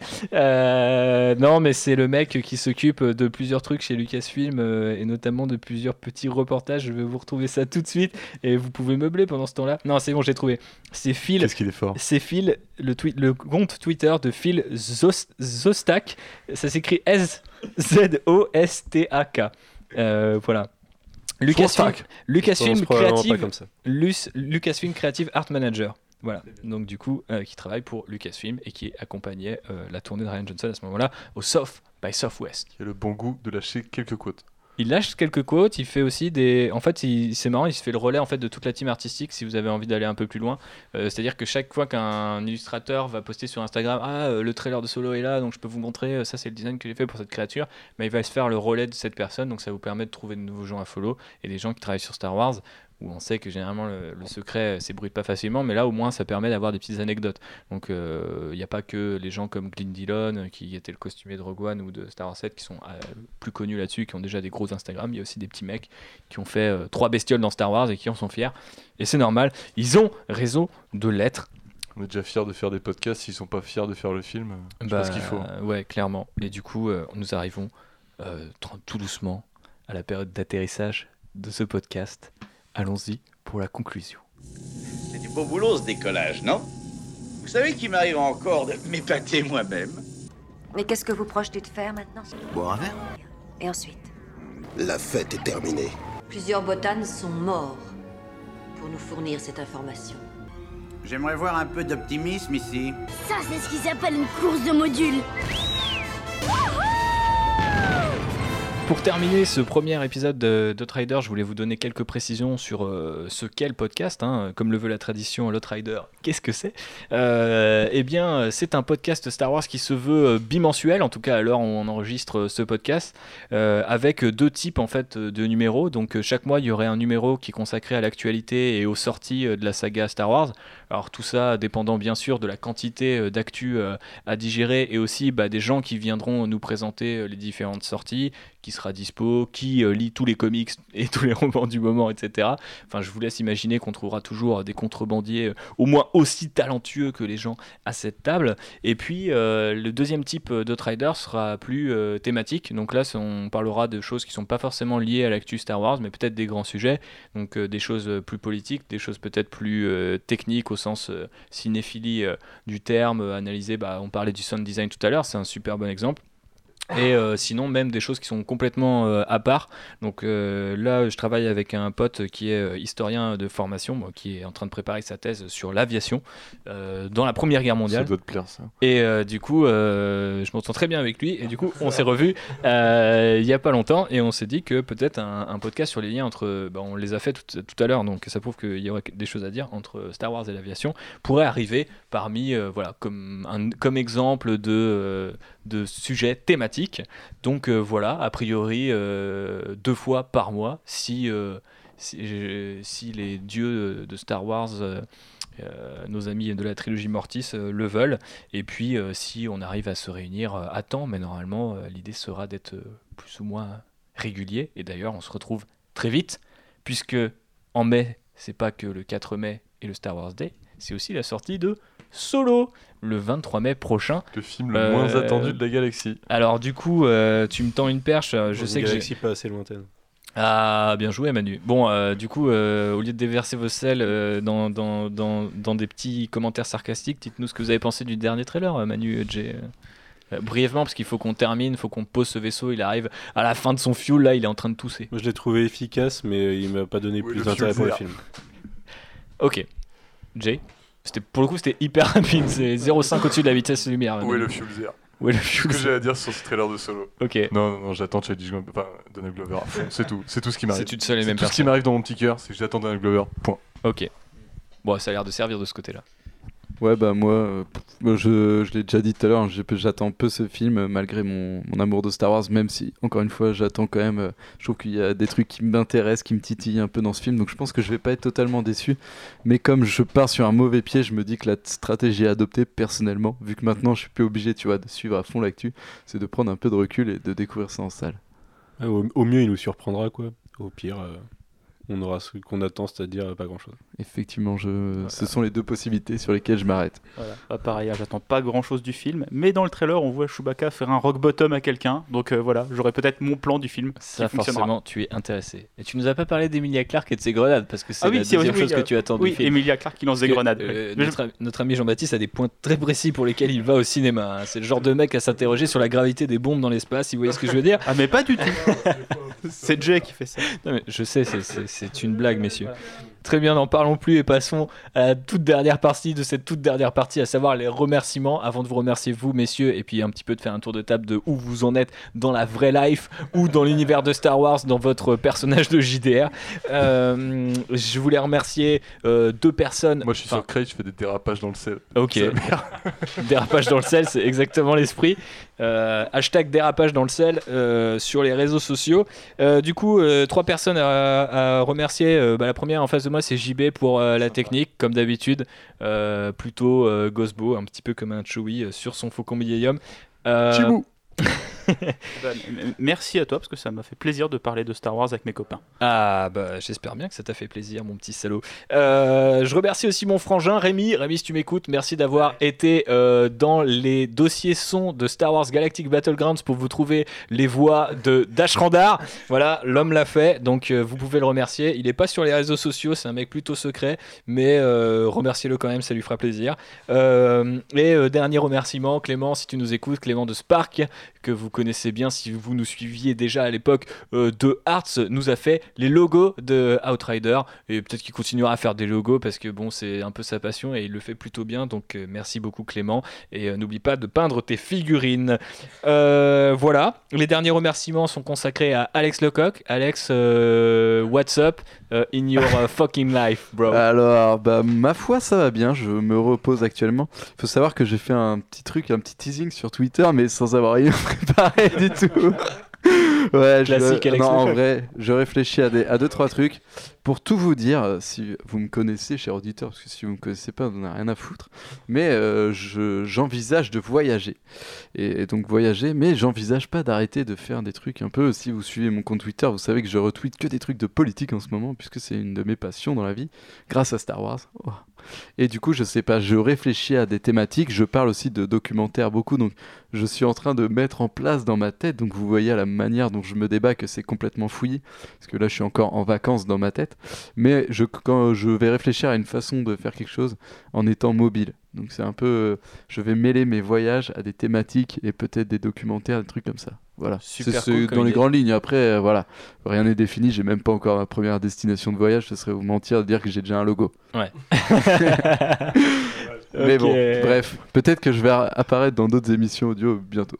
Eh ben, on espère, mon petit Alex. En attendant euh, ton tour de la galaxie, où, est-ce qu'on peut te retrouver sur les réseaux? Ah, euh, sur, Insta, euh, sur Instagram, pff, oui, possible, sur mais sur Twitter surtout. Et c'est quoi ton At Alex underscore le underscore coq. Comme un coq. Tout est classique, c'est mon identité. Il n'y a pas de secret avec moi, je suis 100% transparent. Ok, c'est est ma bio Twitter d'ailleurs. Non, c'est pas ça. mais- D'accord, ok. Jay, quelle est ta bio Twitter et où est-ce qu'on peut te retrouver et quels sont tes projets du moment? Ah, bah alors, euh, je, vais, ouais, je vais attendre que mon, mon, mon compère euh, Manu ait le, ait le micro. On sait que vous aimez bien les commentaires audio et on avait besoin de plus de liberté. Alors, je pense qu'on va vous concocter sans doute. euh, pareil, est-ce qu'on est comme Alex hein, On n'a pas encore défini les grandes lignes du truc. pas de logo mais non plus. On n'a pas de logo non plus. non. Vous allez me reprocher d'avoir un logo Il n'y a pas de nom non plus. Non. non, bien sûr que non, bien sûr que non. On commence à avoir du matos et on aimerait euh, vous enregistrer des, des commentaires audio, entre autres, avoir peut-être d'autres projets, mais des commentaires audio de trucs plus libres. euh, vraiment laisser les, les- parler les fanboys qui sont en nous pour, euh, pour un visionnage haut en couleur.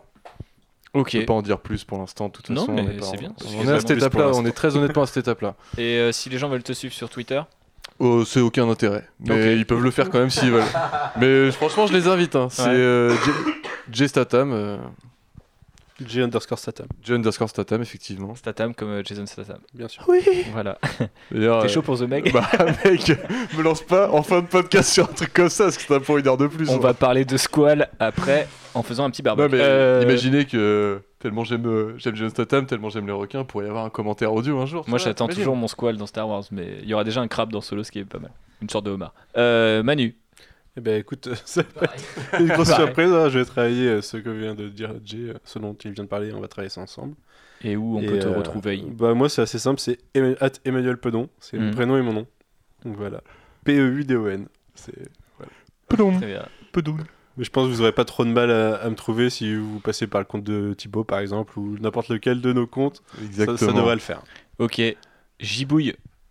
Euh, où c'est qu'on peut te retrouver euh, et quels sont tes projets du moment? Eh bien, sur euh, Twitter et sur Instagram avec le même hashtag, bah le même. non, pas hashtag, at, ouais. Euh, JB Balier, tout simplement. mon, mon- mon prénom et mon nom de famille. Je, je ne cache pas non plus mon identité. Et euh, bah, en ce moment, j'ai un projet qui. J'avance pas mal sur mes Warhammer, donc euh, il y a pas mal de photos de figurines sur Instagram. C'est ça, c'est le projet du moment. Voilà, c'est le projet du moment. Faut, faut savoir qu'on est quand même dans une phase de chill quand même euh, pour le moment encore, plus ou moins. Moi je suis encore en vacances, hein. ça fait à peine un mois qu'on a arrêté toute cette folie. Et moi, ce 4 mai, je suis en vacances aussi, euh, Alex. Ouais, c'est vrai. C'est Nice. fou. On est tous en vacances et c'est plutôt cool pour le développement de projets que vous vous avez pas. envie de mettre dans vos oreilles car nous, nous savons que vous êtes de gros consommateurs de bâtons de, la- de podcasts et, euh, Et de donc du coup euh, entre ceux qui se préparent du côté de Jay, de Manu, euh, d'Alex et puis JB et moi on prépare aussi d'autres trucs donc vous inquiétez pas le Tosma sera bien présent à bord de l'Outrider et ailleurs. J'espère qu'on sera toujours à portée de, de saut hyper espace du Dash Rendar pour, Ah pour bah, se rejoindre et, écoute, et de temps en temps faire une petite, une petite session comme ça. Écoute, euh, je, moi je le veux et je pense que nos auditeurs euh, ne, ne s'y opposeront pas. A et, du coup, euh, je termine sur un dernier mot du coup à votre destination, chers auditeurs et auditrices. Ne les oublions pas, même si on était vraiment entre couilles pour ce premier numéro pour le coup. Hein, vous nous le dire, ouais. Voilà. euh, C'est une réunion en non-mixité totale là. À total. et n'allons pas sur des terrains politiques, messieurs. On l'a évité jusque-là.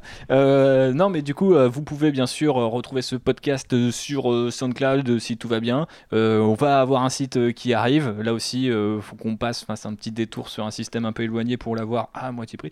Et euh, ensuite, euh, vous pouvez toujours nous trouver sur les réseaux sociaux. Alors, moi, je suis Thibaut Claudel. Vous pouvez me retrouver sur le hat République. E R-E-P-U-B-L 33 en chiffres, hein, 3 et 3. K. C'est du lit. C'est du lit, comme le personnage de Solo qui s'appelle Lit. Exact. Exactement. Et euh, si vous avez envoyé de nous, envie de nous envoyer pardon, de l'amour ou de la haine ou même des suggestions de gens, de, de suggestions techniques peut-être, je pense que JB fait relativement bien son taf, mais sait-on jamais, Euh, ou euh, des suggestions de sujets, euh, et puis peut-être de l'amour, de la haine ou une forme de neutralité. Il faut un petit peu les deux. Vous pouvez nous contacter à outridercontact at gmail.com. c'est bien fait. C'est bien fait Ah ouais Ah ouais Attends, Ah ouais, euh, j'avoue. on, on est prêt, le truc C'est était pas un dans- hashtag, du coup. Non, c'est. Dit-il en désignant le arrobase euh, de ma petite fiche. Non, Manu, ce n'est pas un hashtag, mais vous pouvez utiliser le hashtag dérapage dans le sel et Outrider euh, pour euh, nous soutenir sur les réseaux sociaux. Encore une fois, c'est super important de nous partager et particulièrement sur un premier numéro et particulièrement sur un projet aussi personnel que celui-ci. Donc on compte sur vous. Que la force soit avec vous à tout jamais. N'oubliez pas que les Jawa nous volent notre travail. Eh bien, Votre Altesse, c'est l'heure des adieux. Oui, je crois. Surtout, ne me remerciez pas tous à la fois. Alors T'as eu ton fric et tu tires ta révérence? Si on réussit à éviter que les bonnes femmes s'en mêlent, on devrait pouvoir se tirer de là. Oh Tu fous la merde partout Ne m'énerve pas, petit gars. Prends ta pelle et ton seau et va jouer. Allez, on